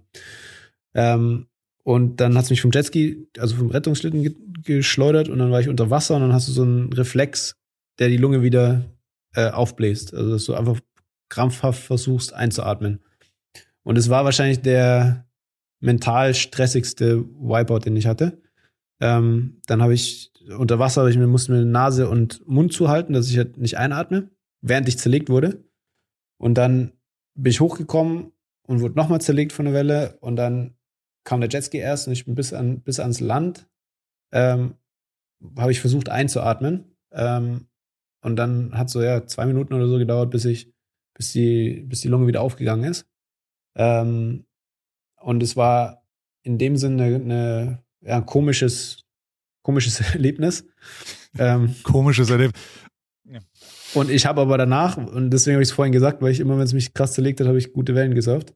Ähm, ich habe dann 20, 20 Minuten, 30 Minuten oder so Pause gemacht. Und dann habe hab ich weiter gesurft. Und dann habe ich so damals, was für mich damals die beste Linie war oder so die, die beste Welle, die ich äh, von meiner Performance her gesurft habe, gesurft. Das ist klar. Und das Vertrauen und so und die, und die, einfach halt so weit zu gehen, wie ich gehen kann. Das kommt aber daher, weil ich weiß, da ist ein Jetski-Fahrer, nicht nur einer, zwei. Ich habe immer Augen, und die auf mir sind. Da ist ein Arzt am Strand. Ähm, und ich kann halt wirklich so weit, weit gehen. Weil es auch nicht realistisch zu sagen, ich mache jetzt irgendwie nur halb so wild und dann kann aber nichts passieren. Ich glaube, genau dann passiert mehr. Verstanden. Okay. Du, ich bin beim Mountainbiken letzten. es ist, also es ist völlig wahnsinnig, dir so zuzuhören, dass du 20 Minuten danach dann ins Wasser gehst wieder. Also das ist das. Das verstehe ich nicht. Also dein Körper muss da, also wenn du das hinter dir hast, dann musst du doch eigentlich rausgehen aus dem Wasser und sagen, okay, das war's jetzt. Scheiß drauf, das ist es nicht wert, oder nicht? Wenn deine Lunge nicht wieder, dass du dir den Mund zuhalten musst, damit die Lunge nicht intubiert und so. Also, sorry. Was ist in deinem Kopf los, dass du dann sagst, und jetzt gehe ich nochmal raus? Ja, die Wellen sind an, an dem Tag da. Die sind, du bist stoked. Du siehst eine geile Line und sagst, guck mal, die sind wirklich. Also Ja, du sagst, ich verpasse sonst die Welle. Genau. Ich habe ja nur ein paar Tage im Jahr und, Okay. und bereite mich drauf vor. Die ganze Zeit. Okay. Du bist nicht ganz dicht, nur mal so, als, als kleines erstes Feedback. Aber das ist doch schön, das ist doch lustig. Ja. Ich finde das gut. äh, äh, oder beziehungsweise du bist ja dicht, weil du, weil du im Wasser ja ganz gut. Äh, das ist, also es ist Wahnsinn. Ich, ich sitze hier mit offenem Mund und denke mir, okay, crazy. Was zur Hölle. Okay. Tiefseetauchen musst du quasi, also die, du hast schon größere Tauchskills, das trainierst du auch, auch garantiert, oder? Weil ich habe, also ich frage deswegen, weil ich mal so eine Doku, glaube ich, gesehen habe und hier ein so ein Typ wohnt in der Nähe, der immer in Eisbadebecken quasi seine Lunge trainiert, viermal die Woche mit lang unter Wasser bleiben in drei Grad kaltem Wasser. Aha. Hat das, also ist die Tauchfähigkeit, ist das ein wichtigerer Punkt als, als die, die Surffähigkeit vielleicht sogar? Oder ist das Quatsch? Ne, also ich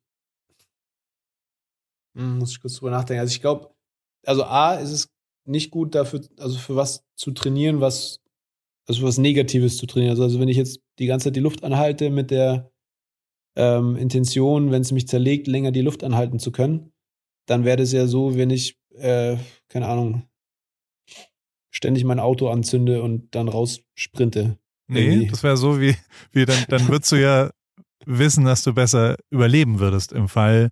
Du trainierst ja, dass das, also da würde ich dir jetzt schon widersprechen. Das ist nicht besonders blöd, wenn man von 40 Meter Wellen gewaschen wird, sich zu überlegen, wie, wie kann ich trainieren, dass ich ein bisschen länger unter Wasser bleiben kann.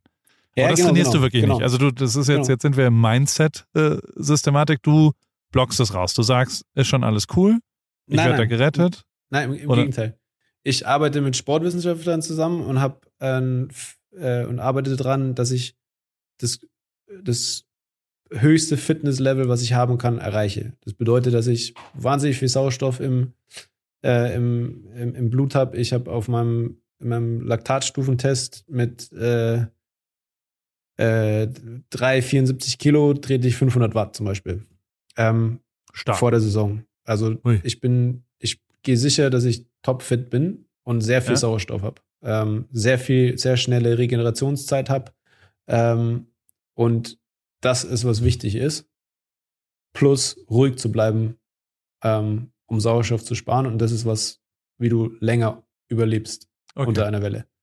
Ähm, dieses mentale, ähm, ich muss das Gefühl die ganze Zeit haben, wie es sich anfühlt, die Luft anzuhalten, damit ich dann keine Panik bekomme, wenn ich die Luft anhalten muss. Ähm, das ist das, was ich, wo ich widerspreche, wo ich sage, das ist was, ich möchte das Negative, ich, ich kann ich weiß, ich kann meine Luft so lange anhalten, bis ich bewusstlos bin. So, das weiß ich, kann ich. Habe ich getestet, äh, äh, kannst, wir können im Pool gehen, wir können statisch die Luft anhalten und ich halte die Luft so lange an, bis ich, bis ich wegdrehe. So, habe ich, kann ich. Da hast du die Ähm, Willen, du hast jetzt heute die Willenskraft dazu, das her- herzustellen. Heute, jetzt. Ja, können, können wir uns jetzt in den Pool legen, kann ich machen. Okay. Ich werde nie mit dir, also wir, wir, Materia, ich weiß nicht, ob du Materia kennst, der ist ein sehr, sehr, sehr guter, langer Taucher. Und immer wenn wir gemeinsam im Urlaub sind, ist eine der Hauptsachen ist, wer länger tauchen kann, wer Luft anhalten und längere Bahnen.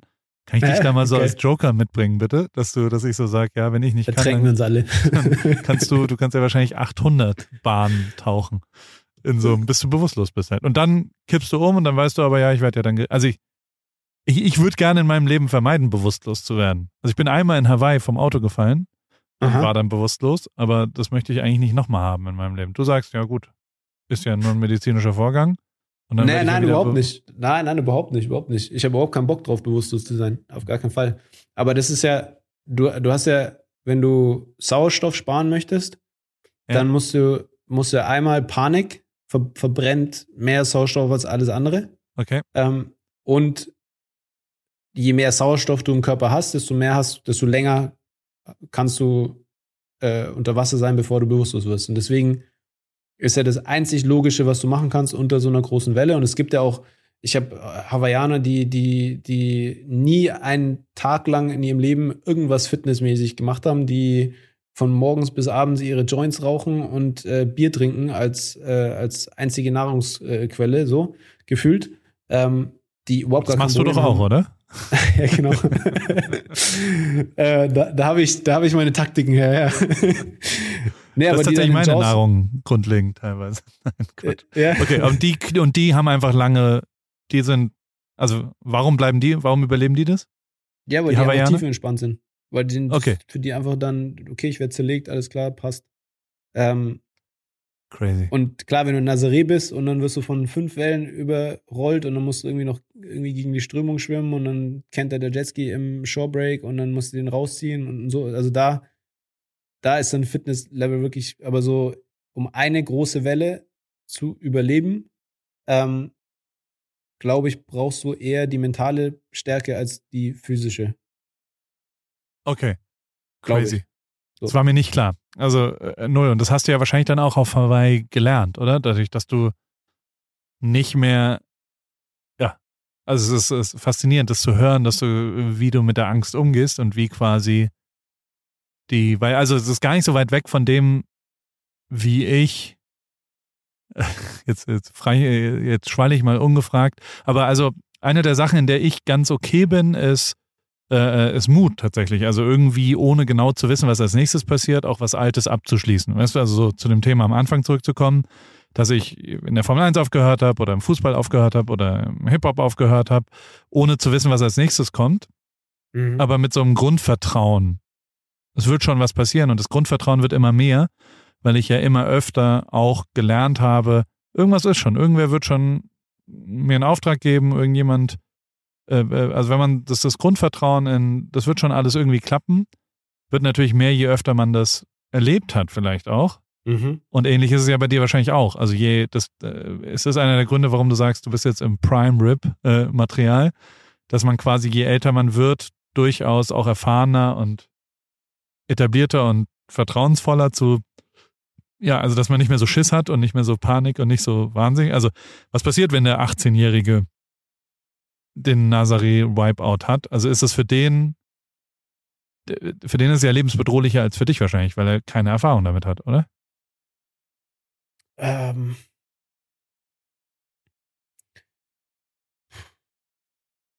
Äh, der Wipeout vielleicht, der Wipeout an sich vielleicht nicht, aber das Surfen, äh, also die Welle zu surfen und zu sagen, ich, also es gibt kaum jemanden, der es gibt wahrscheinlich eine Handvoll Jungs, die so viel Erfahrung und so viel Wellenzeit haben wie ich.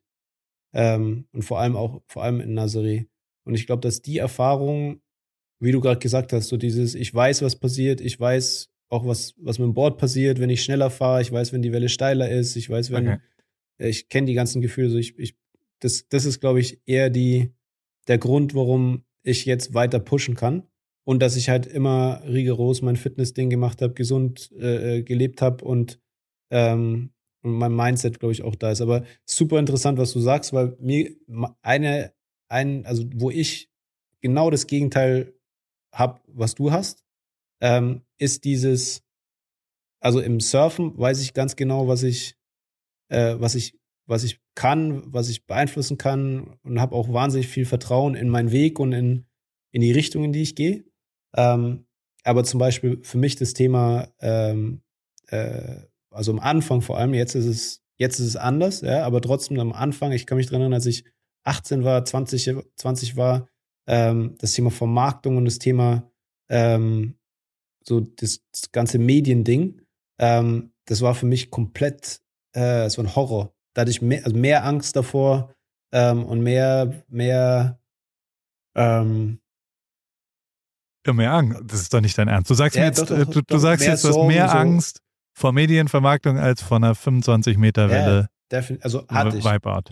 Hatte ich, ja, definitiv. Weil ich es nicht, weil ich nicht kapiert habe oder weil es nicht, weil es schwierig war, so weil es, weil es genau das Gegenteil äh, von dem, ähm, diese, das, was du gerade gesagt hast, dieses, ah, ich habe dann aufgehört damit, aber ich, ich hatte das Vertrauen, irgendwas wird schon kommen. Ähm, ich glaube, also ich, ich glaube, das kann man eins zu eins so drauflegen. Ich, ich kann, ich könnte jetzt im Bigger surfen wenn ich morgen, also ich hatte jetzt letzte, letzte Saison hatte ich einen Unfall. Äh, da habe ich mir zwei Rippen ähm, äh, gebrochen und das Klavikulagelenk aus, äh, raus. Guck mal, hab ich, auch, ich habe auch gerade Rippen gebrochen. Ich bin Echt? so eine, ja, ja, ich bin Welche? 35 Meter Nazaré, kleinen Wipeout hat das Jetski mich nicht mehr erwischt. Nein, ich bin wie ein Vollidiot vom Mountainbike gefallen. Einfach nur seitlich auf so ein Brett drauf. Also wirklich Ei. richtig trottelig. Äh, hinten rechts.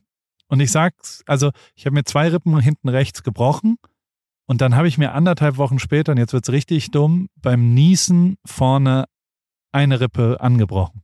Ja. Weil du das muskulär so schützt, dass du es da hast. Und ich habe jetzt vor vier Tagen das Röntgenbild gekriegt, das tatsächlich vorne angebrochen ist. Wie dumm ist das? Also ich habe mir selbst die vordere Rippe angebrochen.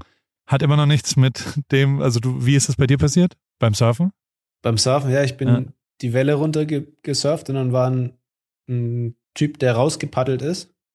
Und der hat dann genau im falschen Moment sein, seine 10 Fuß Gun äh, in meine Richtung geschossen. Und der bei, bei den was? Paddle-Gun, also so eine, so eine große, so ein großes Paddleboard, so ein 10 Fuß Paddleboard, weißt du, wo, wo Okay, die, ja. die großen Wellen mit surfen. Und dadurch, dass die Leash so lang ist, ähm, ist es komplett in, mein, in meine Fahrt, äh, in meinen Fahrtweg reingeflogen und hat mich frontal ähm, getroffen. Und dann habe ich es mit der Hand noch so ein bisschen abgeleitet und dann ist es mir komplett gegen den Brustkorb geknallt. Ähm, und ich hatte, keine Ahnung, 30, 40 km/h oder so drauf und dann das Brett wiegt 8, 8 Kilo, 10 Kilo. Ähm, das hat mich dann darunter ge geballert. Aber was ich sagen wollte ist, da- dann, und ich war dann zwei Monate mitten während der Saison, war ich außer Gefecht äh, gelegt. Und dann hatte ich die ganze Zeit am Anfang, so die ersten paar Wochen, dachte ich mir so, fuck, jetzt mitten in der Saison, 100% kommen große Wellen, was mache ich? Dreh durch. So. Und dann kam aber irgendwann so der, nach einem Monat oder nach sechs Wochen war das dann irgendwie so, es kann kommen, was will, auch wenn ich nicht surfen kann, passt schon. So, ich, ich, ich, ich vertraue drauf, ich bekomme meine Wellen und wenn ich dieses Jahr keine großen Wellen surf, dann surfe ich nächstes Jahr äh, äh, große Wellen. Ähm, ich weiß, ich werde große Wellen surfen und ich, ich die, die, die, die Wellen kommen zu mir so.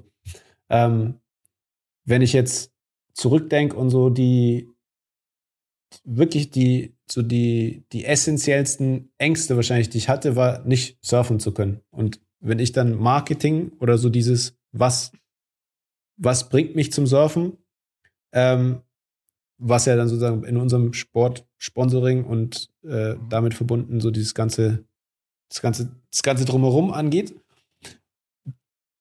bin ich ganz ehrlich, da hatte ich wahrscheinlich meine größten Ängste. Crazy, okay. Also ich finde es faszinierend, dass du auch die ganze Zeit, also ich meine, du merkst ja, wie ich immer davon rede, was kann schiefgehen, was ist das Risiko, wo sind die und du das ja immer so ein bisschen auch wegwischt und immer, also was dich ja wahrscheinlich antreibt, ist tatsächlich die Welle. Also der Spaß oder das Ergebnis, die zu surfen. Und das, also merkst du, wie ich in meinem Kopf gar nicht das, ich kann es halt nicht nachvollziehen, ne? Also so, deswegen rede ich die ganze Zeit über die Risiken. Dabei Ja. sollte man ja, also das, das finde ich faszinierend gerade, dass man ja eigentlich genau von dem Posit, das lohnt sich ja anscheinend. Also für dich lohnt sich's ja. Also diese, diese, das Streben nach, die Welle zu reiten. Also Ja. das ist ja, das, das äh, überstreibt ja die, die, also ja, mein, meine, und, und, und genauso ist es ja. Also es, es lohnt sich immer. Das Risiko lohnt sich ja, egal wo. Also ähm, ähm, das, das muss ich auch sagen. Also nichts ist langweiliger, als den Schurschat zu nehmen. Also weißt du, wenn du jetzt, klar, könntest jetzt äh, äh, halt zu uns hier kommen, nach Huntington und jeden Morgen hier surfen und einen Job in der Buchhaltung machen. Und ähm, dann hättest du so eine, also das, das, ich finde es schon faszinierend, dass du, dass es nicht so richtig, also du hast es ja ein bisschen ausgeblendet, dass quasi das halbvolle Glas tatsächlich äh, sich lohnt. Finde ich geil. Mega, mega krass. Und aber ja, natürlich ist das Marketing-Thema ist, da bist du ja auch abhängig von externen Faktoren. Das kannst du ja nicht mehr Genau. beeinflussen teilweise. Also du hast ja keine, das verstehe ich schon, dass man da sagt, so ja gut, wie, wie kriege ich das jetzt vermarktet, wie kriege ich meine Miete bezahlt, wie kriege ich auch nur irgendwie irgendwas. Natürlich bist du abhängig davon, wenn, wenn du die Leistung nicht erbringen kannst, wenn du den Content nicht hast, dann hast du keine Chance, äh, irgendwas zu machen. Aber also gleichzeitig triffst du ja mit Nazare und Big Wave Surfen, hast du ja timingmäßig jetzt ein ganz gutes Momentum getroffen, würde ich mal sagen. Also vor 14 Jahren hättest du damit nicht anfangen müssen, weißt du? Genau. Also da, da wäre ja, Mercedes jetzt nicht angekommen und hätte dir mal einen Stern aufs Brett gemacht. Ähm, Um jetzt mal nur ein Beispiel zu machen. Also deswegen ist es ja auch da, ist es ja sehr gutes Timing, da hinzugehen. Genau. Und ja, du willst es jetzt, also, wie lange willst du es noch machen? Ähm, also willst du, nee, andersrum. Ich frage es andersrum. Wann ist die Saison? Im Oktober, November, ne? Fängt sie an und geht bis jetzt, also bis Ende März. Okay. Äh, also ich sag's, wie es ist. Am 8. Februar, ich bin Paul die Krake, manche Sachen weiß ich schon. Am 8. Februar 2022 wirst du eine 47 Meter 40, also 47,4 Meter wird die Welle hoch sein und wirst den neuen Weltrekord aufstellen. Das weiß ich schon. Warte, sag nochmal, 8. Februar? 8. Februar, 47,40 Meter. 47, schreib's mir kurz auf. Ja, wird auch visuell, weil was krass ist an der Welle, ist, dass das nicht nur die größte Welle ist, sondern dass du ganz am Ende auch nochmal vier Sekunden in einen Barrel, und das hat noch nie jemand geschafft auf Nazaré, quasi beides in einer Welle zu haben. Am Ende bist du noch in einen Barrel und da hat jeder, also da sind alle durchgedreht und gesagt, dann hat er auch noch die Welle gebarrelt am Ende. Unfassbar. So. Was machst du am 9. Februar? Hörst du dann auf, sagst du, okay, das war's jetzt, vielen Dank, alles cool, äh, äh, next please? Oder also wie, wie, wie machst du danach weiter? Ähm,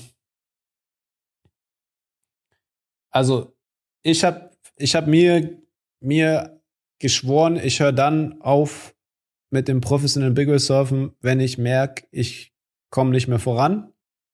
Also ich entwickle mich nicht mehr weiter. Ähm, oder die Konkurrenz überholt mich oder es macht mir keinen Spaß mehr.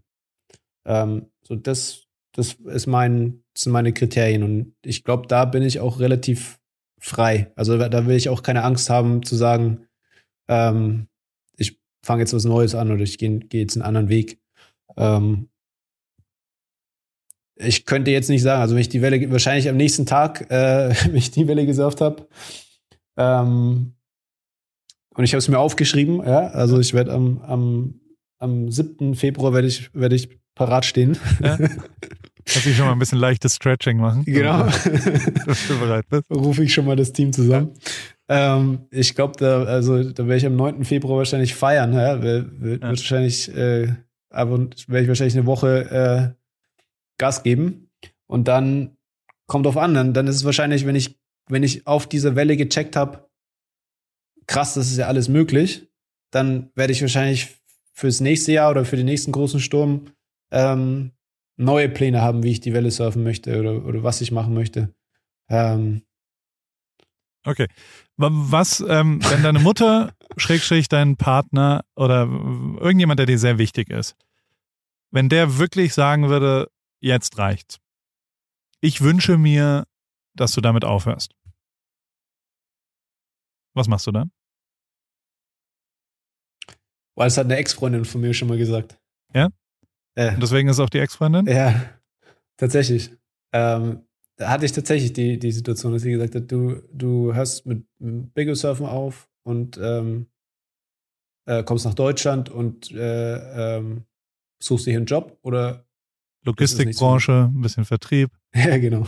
Kannst du auf den Seen da in Nürnberg noch ein bisschen Windsurfen? Genau. Kannst vielleicht mit Kiten oder irgendeinem so Quatsch an. genau, genau. Und dann ist gut. Okay, ja, ja also aber äh, die, die, tut es ja nicht, weil sie äh, nicht mehr reisen will, sondern die tut es ja aus Angst um dich. Also es ist ja auch eine Belastung für dein Umfeld, muss man ja schon auch zugeben. Also du setzt ja, also deine Mutter leidet garantiert darunter, dass du potenziell, also dass, dass du dich einer Gefahr ausgibst, die dazu führt, dass keine Lebensversicherung auf der Welt sagt, wir versichern dein Leben. Ähm, ist ganz interessant. Meine Mutter hat ist, glaube ich, tausend Tode gestorben, als ich nach Hawaii gegangen bin. Ja. Ähm, und hatte in ihr drin irgendwie so eine, für sie war das Bild von einer großen Welle mit ganz, ganz viel, hat ganz viel negative Dinge äh, da, damit in Verbindung gesetzt. Und dann war sie vor, ich glaube, vor drei oder vier, vier Jahren war sie, war sie das erste Mal hier in Nazaré und hat mich das erste Mal auch surfen gesehen. An einem großen Tag. Ever. Und ich habe sie neben das erste Mal. Das erste Mal, ja. Also sie war nie auf Hawaii, hat nie Jaws dann mal nee, mit so einem Boot nichts. da raus. Nein, gar nichts, bei gar nichts. Pina Colada sich. Okay. genau. gar nichts, gar nichts. Erste Mal ziemlich surfen gesehen und ähm, das ist ein Nazaré gleich. Wie viel Meter? So Nazaré, 18, so eine solide, ja, sowas. kleine. Ja, einer der großen Tage. Ja, ja. Und ich habe sie neben, mein, neben meine äh, Comms-Typen gestellt, mit, dem Funkgerät. und der hat sich so ein bisschen um sie gekümmert, hat mir gezeigt, wo ich, wo ich da rumsurf. Ähm, und dann hatte ich eine Welle und die hat mich fast, also das Weißwasser ist über mich drüber gekippt und dann ich, habe ich es noch geschafft rauszufahren, aber dann dachte ich mir, ah, meine Mutter steht auf der Klippe, ich muss jetzt kurz mit ihr sprechen, die macht sich jetzt, jetzt bestimmt Sorgen. Und hab das Funkgerät genommen, hab, äh, hab zum André, zum, zum, zum äh, Comms-Typ gesagt, hey, gib mir mal kurz meine Mutter. Ähm, und habe gesagt, hey Mom, hast du gerade die Welle gesehen? Ähm, das war ich auf der Welle, aber mir geht's gut, keine Sorge. Die Welle, das Weißwasser hat mich so ein bisschen eingeholt. Werde ich nie vergessen, hat sie ganz unbeeindruckt gesagt, ah, das warst du gerade auf der Welle. Nette Welle, mein Sohn. Sohn hat das Funkgerät kommentarlos wieder zurückgegeben an den, an den André. Geil. Und sie sagt, sie hat sich das viel, viel schlimmer vorgestellt, als es ist. Okay, aber zurück zur, dann, dann kommen wir zur Ex-Freundin. die, nein, also jetzt mal ernsthaft, man muss ja irgendwo gibt's ja auch Abstriche. Also irgendwo gibt's Klar. ja auch, man, es ist ja ver verständlich, dass man vielleicht auch sagt, okay, die Beziehung ist mir so wichtig, dass ich darüber, also beide, ich will gar nichts wertend da reinbringen, aber ich verstehe beide Seiten, dass man optimalerweise hat man ja keinen Partner, der einen, eine persönliche Veränderung, also der, der, der, also optimalerweise findest du ja jemanden, der sagt, das gehört zu dir, das ist ein Teil von dir und das ist wichtig für dich und deswegen ist es auch wichtig für mich, dass du das machst. So, das ist das Optimum. Ja. Trotzdem ist ja nachvollziehbar, dass jemand sagt, ey, ich, ich krieg das nicht verarbeitet. Also die wird es ja auch nicht am ersten Tag gesagt haben, sondern die wird ja nach einer gewissen Zeit von Beziehungen sagen, so, ey, ich, ich kann das nicht mehr, ich wünsche mir was anderes. Ja. Und zumindest da hast du ja dann anscheinend, sonst würdest du es ja nicht so flapsig jetzt sagen, sag, gesagt, ja, viel Spaß, aber nicht mit mir. Um jetzt mal abzukürzen. Oder, also du, du hast ja, du hast ja nicht aufgehört damit. Nee. Kommt irgendwann der Moment, dass, also kannst du dir das vorstellen, dem Wunsch gerecht zu werden? Äh, ich glaube, also jetzt und die nächsten Jahre garantiert nicht. Ähm, und ich glaube, du musst, also man muss ja auch so überlegen. Ich bin mit, ich habe mit 13 sagen mit meinem damaligen Leben abgeschlossen, bin mit 16 alleine nach Hawaii gegangen ähm, habe dort allein meinen mein, äh, sagen mein, mein Weg bestritten. Ähm, und das, der Grund, warum ich das gemacht habe, weil ich, weil ich Surfer werden wollte und weil, ich, weil es mir so viel Spaß macht zu surfen. Das ist wirklich, ich liebe das Surfen, ich liebe das im Wasser zu sein und nicht nur in 20 Meter Wellen. Du kannst mich mit einem Softtop ähm, in Blackies bei zwei Fuß ins Wasser legen und ich bin der glücklichste Mensch. Komm ran, ich schieb, ich schieb dich rein. Ja, Falls du mal ein bisschen Hilfe brauchst beim Anpaddeln, kein Problem. Schiebe ich dich rein, stehst du, ist kein Ding. Genau. Ähm, garantiert, wenn wir da eine Surf-Session zusammen machen, ich wäre der glücklichste Typ. So. Ähm, und dann andersrum gefragt, also klar, wenn ich jetzt, also so fast forward, ja, in, in zwei Jahren, ähm, äh, so meine Freundin ist schwanger und sagt, ey Sebastian, ähm, ich möchte dass du Surfen auf, aufhörst, weil du jetzt äh, hier dein Kind großziehen sollst.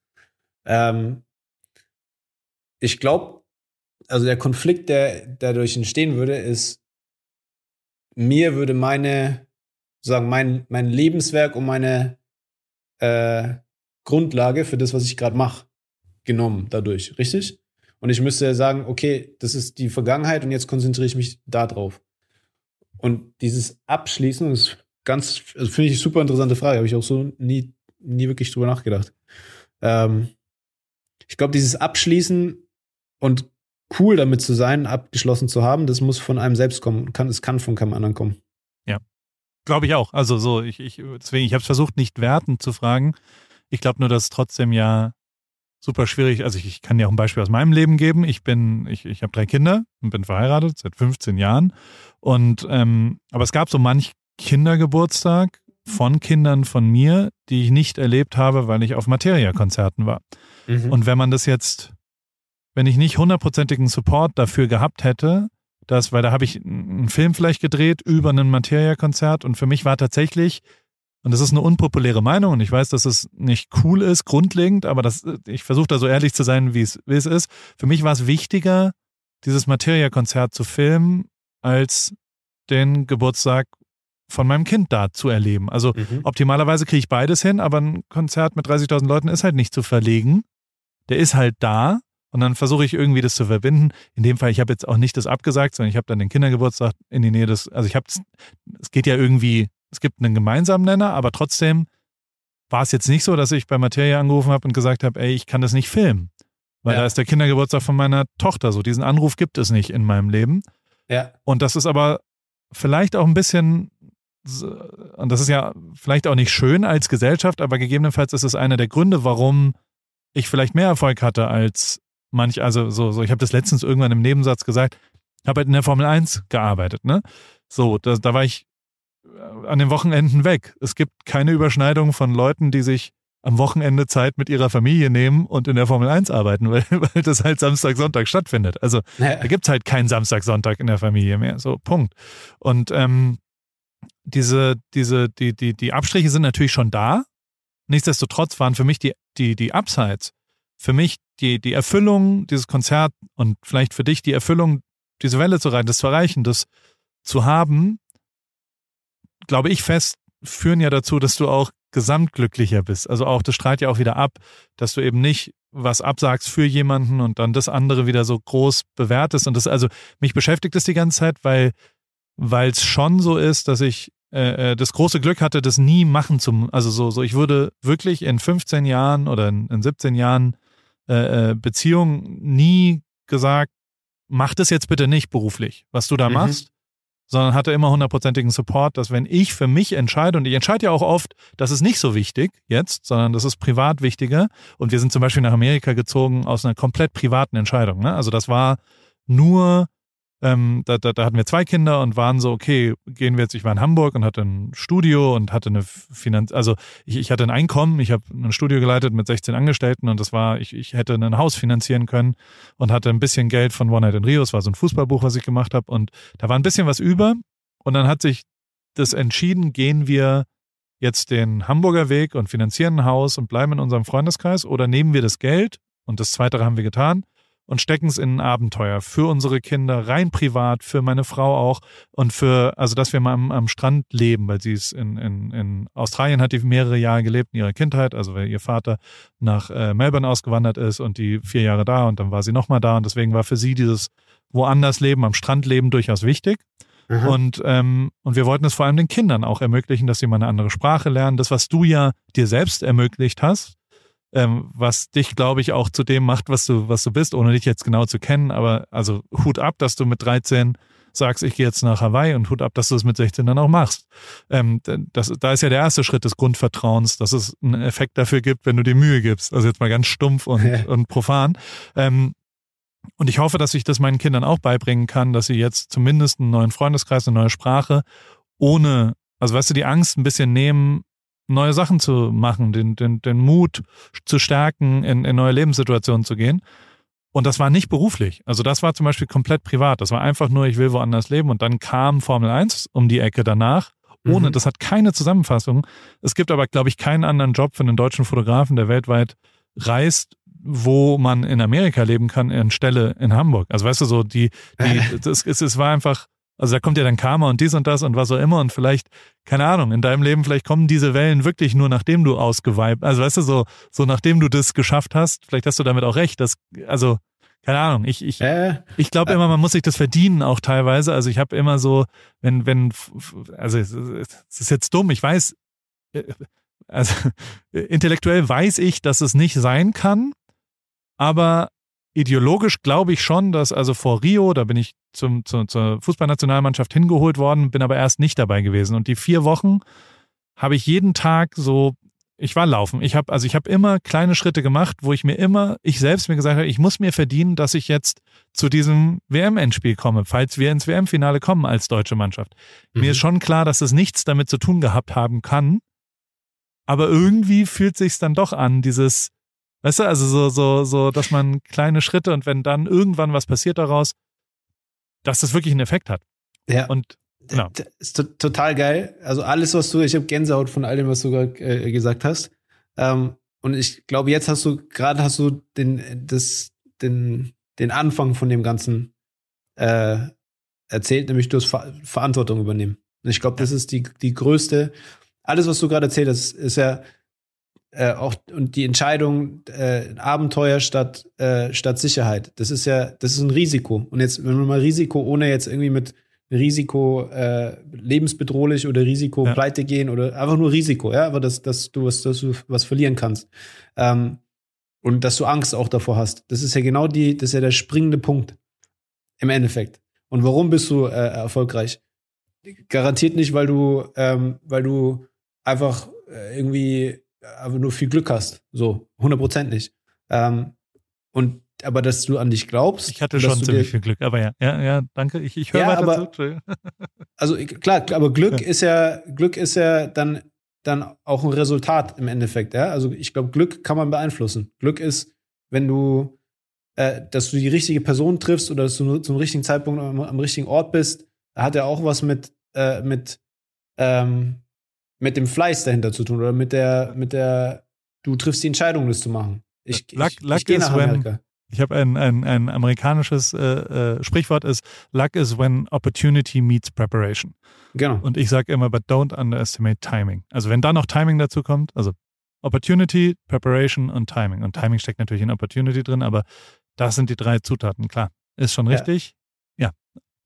Ja. Ja, aber deswegen, ich fand, ich finde es, ich habe jetzt gerade richtig Gänsehaut bekommen, was du gesagt hast, weil ja, also kann ich mich auch zu 100% mit, mit identifizieren. Das ist ja, und das ist, glaube ich, auch das, was, was man Kindern beibringen sollte ähm, und was, was, wozu jeder, ähm, wie sagt man, empowered, ähm, ja. also empowered werden sollte.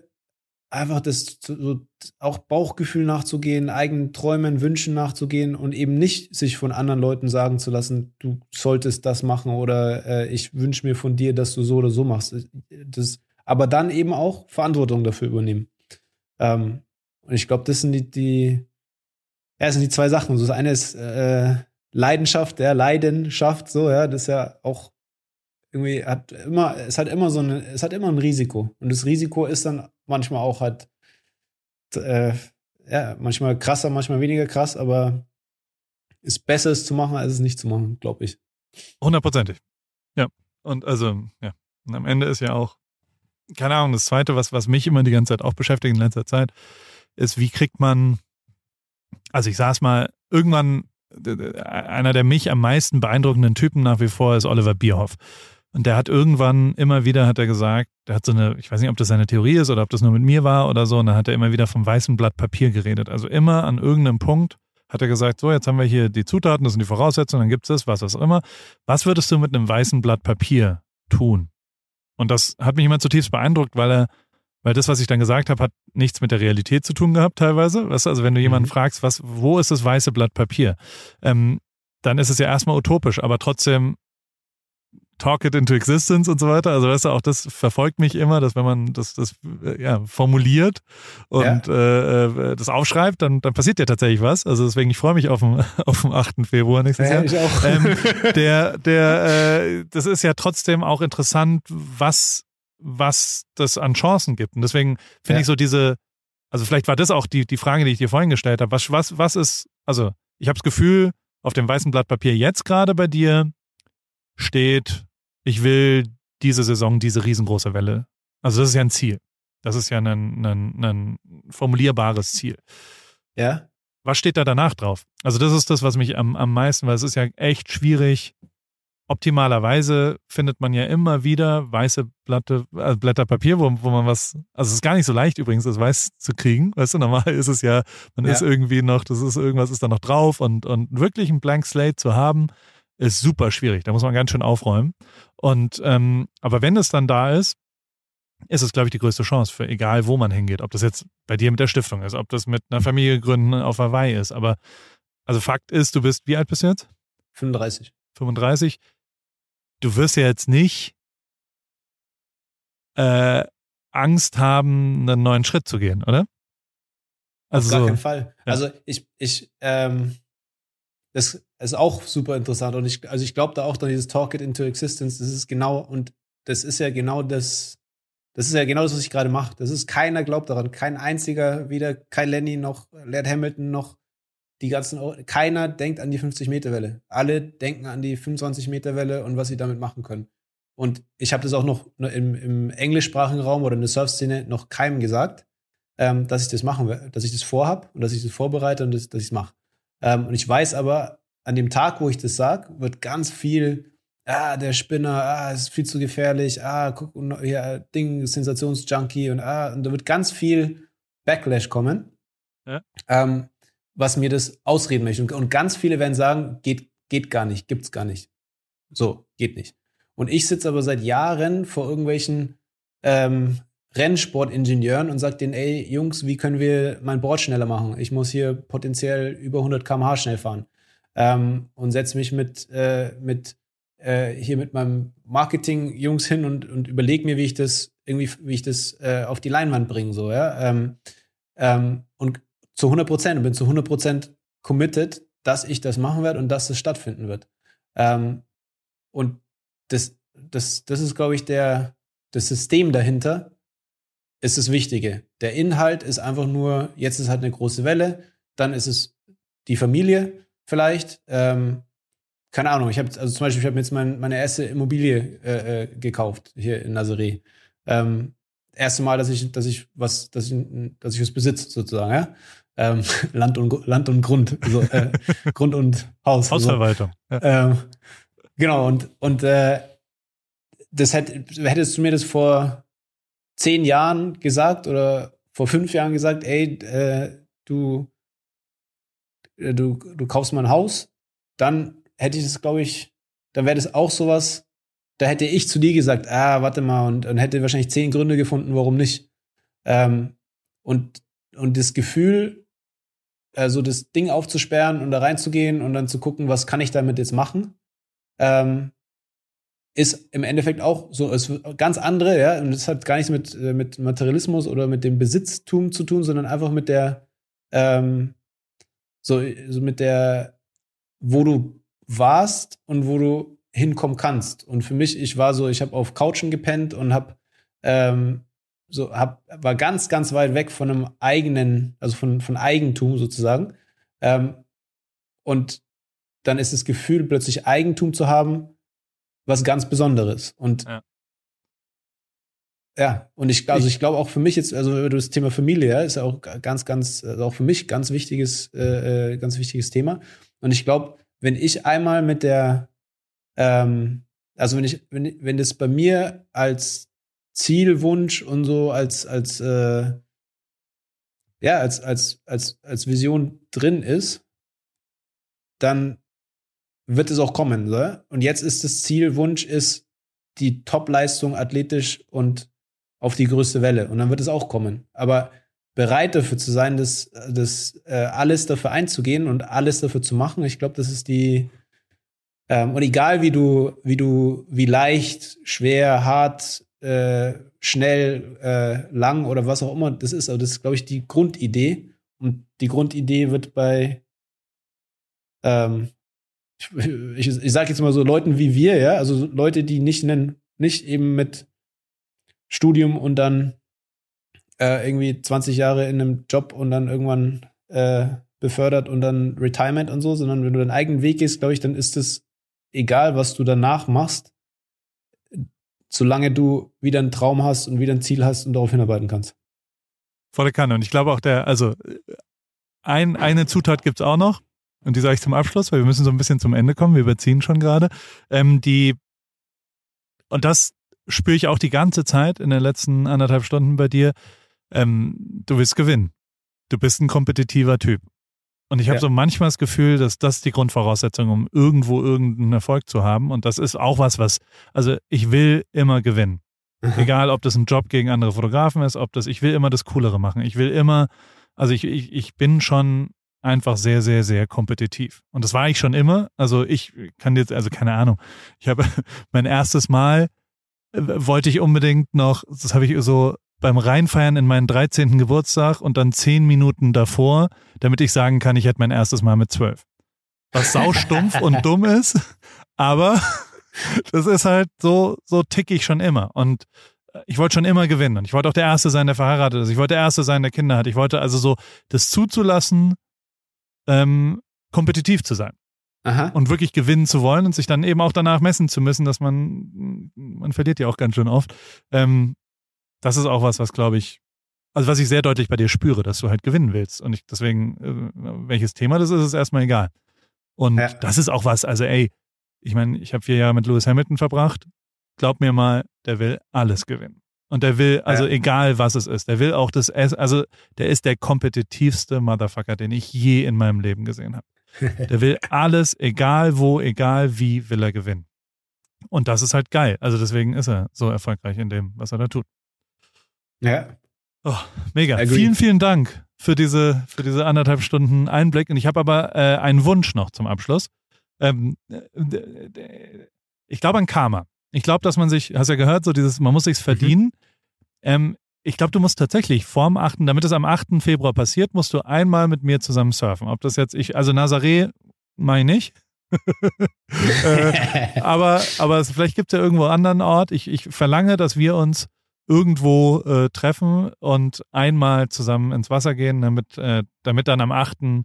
Februar 2022 die Belohnung dafür kommt und du den neuen Weltrekord äh, äh, erstellst. Und deswegen, äh, das, das, das wäre ein Wunsch von mir. Ich hoffe, du kriegst es irgendwann irgendwo hin. Vielleicht bist du ja mal in Kalifornien oder vielleicht bin ich mal in der Bretagne oder also vielleicht auch in Indonesien. Wenn du in Indonesien trainierst, dann, dann komme ich da mal irgendwo hin und dann, dann surfen wir mal, dann schiebst du mich mal rein. Den, den dicken Wal einmal auf so einem Foamboard äh, in die Welle geschoben. also ich glaube auch an Karma. Und ähm, ich glaube, ich könnte den 8. Februar jetzt gar nicht mehr ähm, gar nicht mehr anpeilen äh, oder ich könnte die nächste Saison gar nicht mehr ohne unser Surferlebnis starten. Von daher machen wir auf jeden Fall. Und ich habe das alles hier fleißig, ich habe das mir das notiert. Ich hänge mir den Zettel jetzt auch hier an äh, meine Küchenwand, an meinen Kühlschrank. Wer schreibt, ähm, der bleibt. Der. Absolut. Und machen wir auf jeden Fall. Vielen, vielen Dank. Geil. Mega. Danke für die anderthalb Stunden. Hochinteressant. Und mach ich genauso weiter. jetzt das, weiß äh, ich, Jetzt weiß ich ja, wann ich die Welle surfen werde. Also du hast viel, viel, viel einfacher gemacht jetzt. Den Trainingsplan viel schon planbar alles. ähm, ja, hat sehr viel Spaß gemacht, Paul. War cool. Mega. Ah, halt, ah, eine Sache habe ich vergessen. Und zwar, AWFNR wird präsentiert von O2, dem sehr guten Netz zum sehr guten Preis. Und wir hören uns nächste Woche wieder.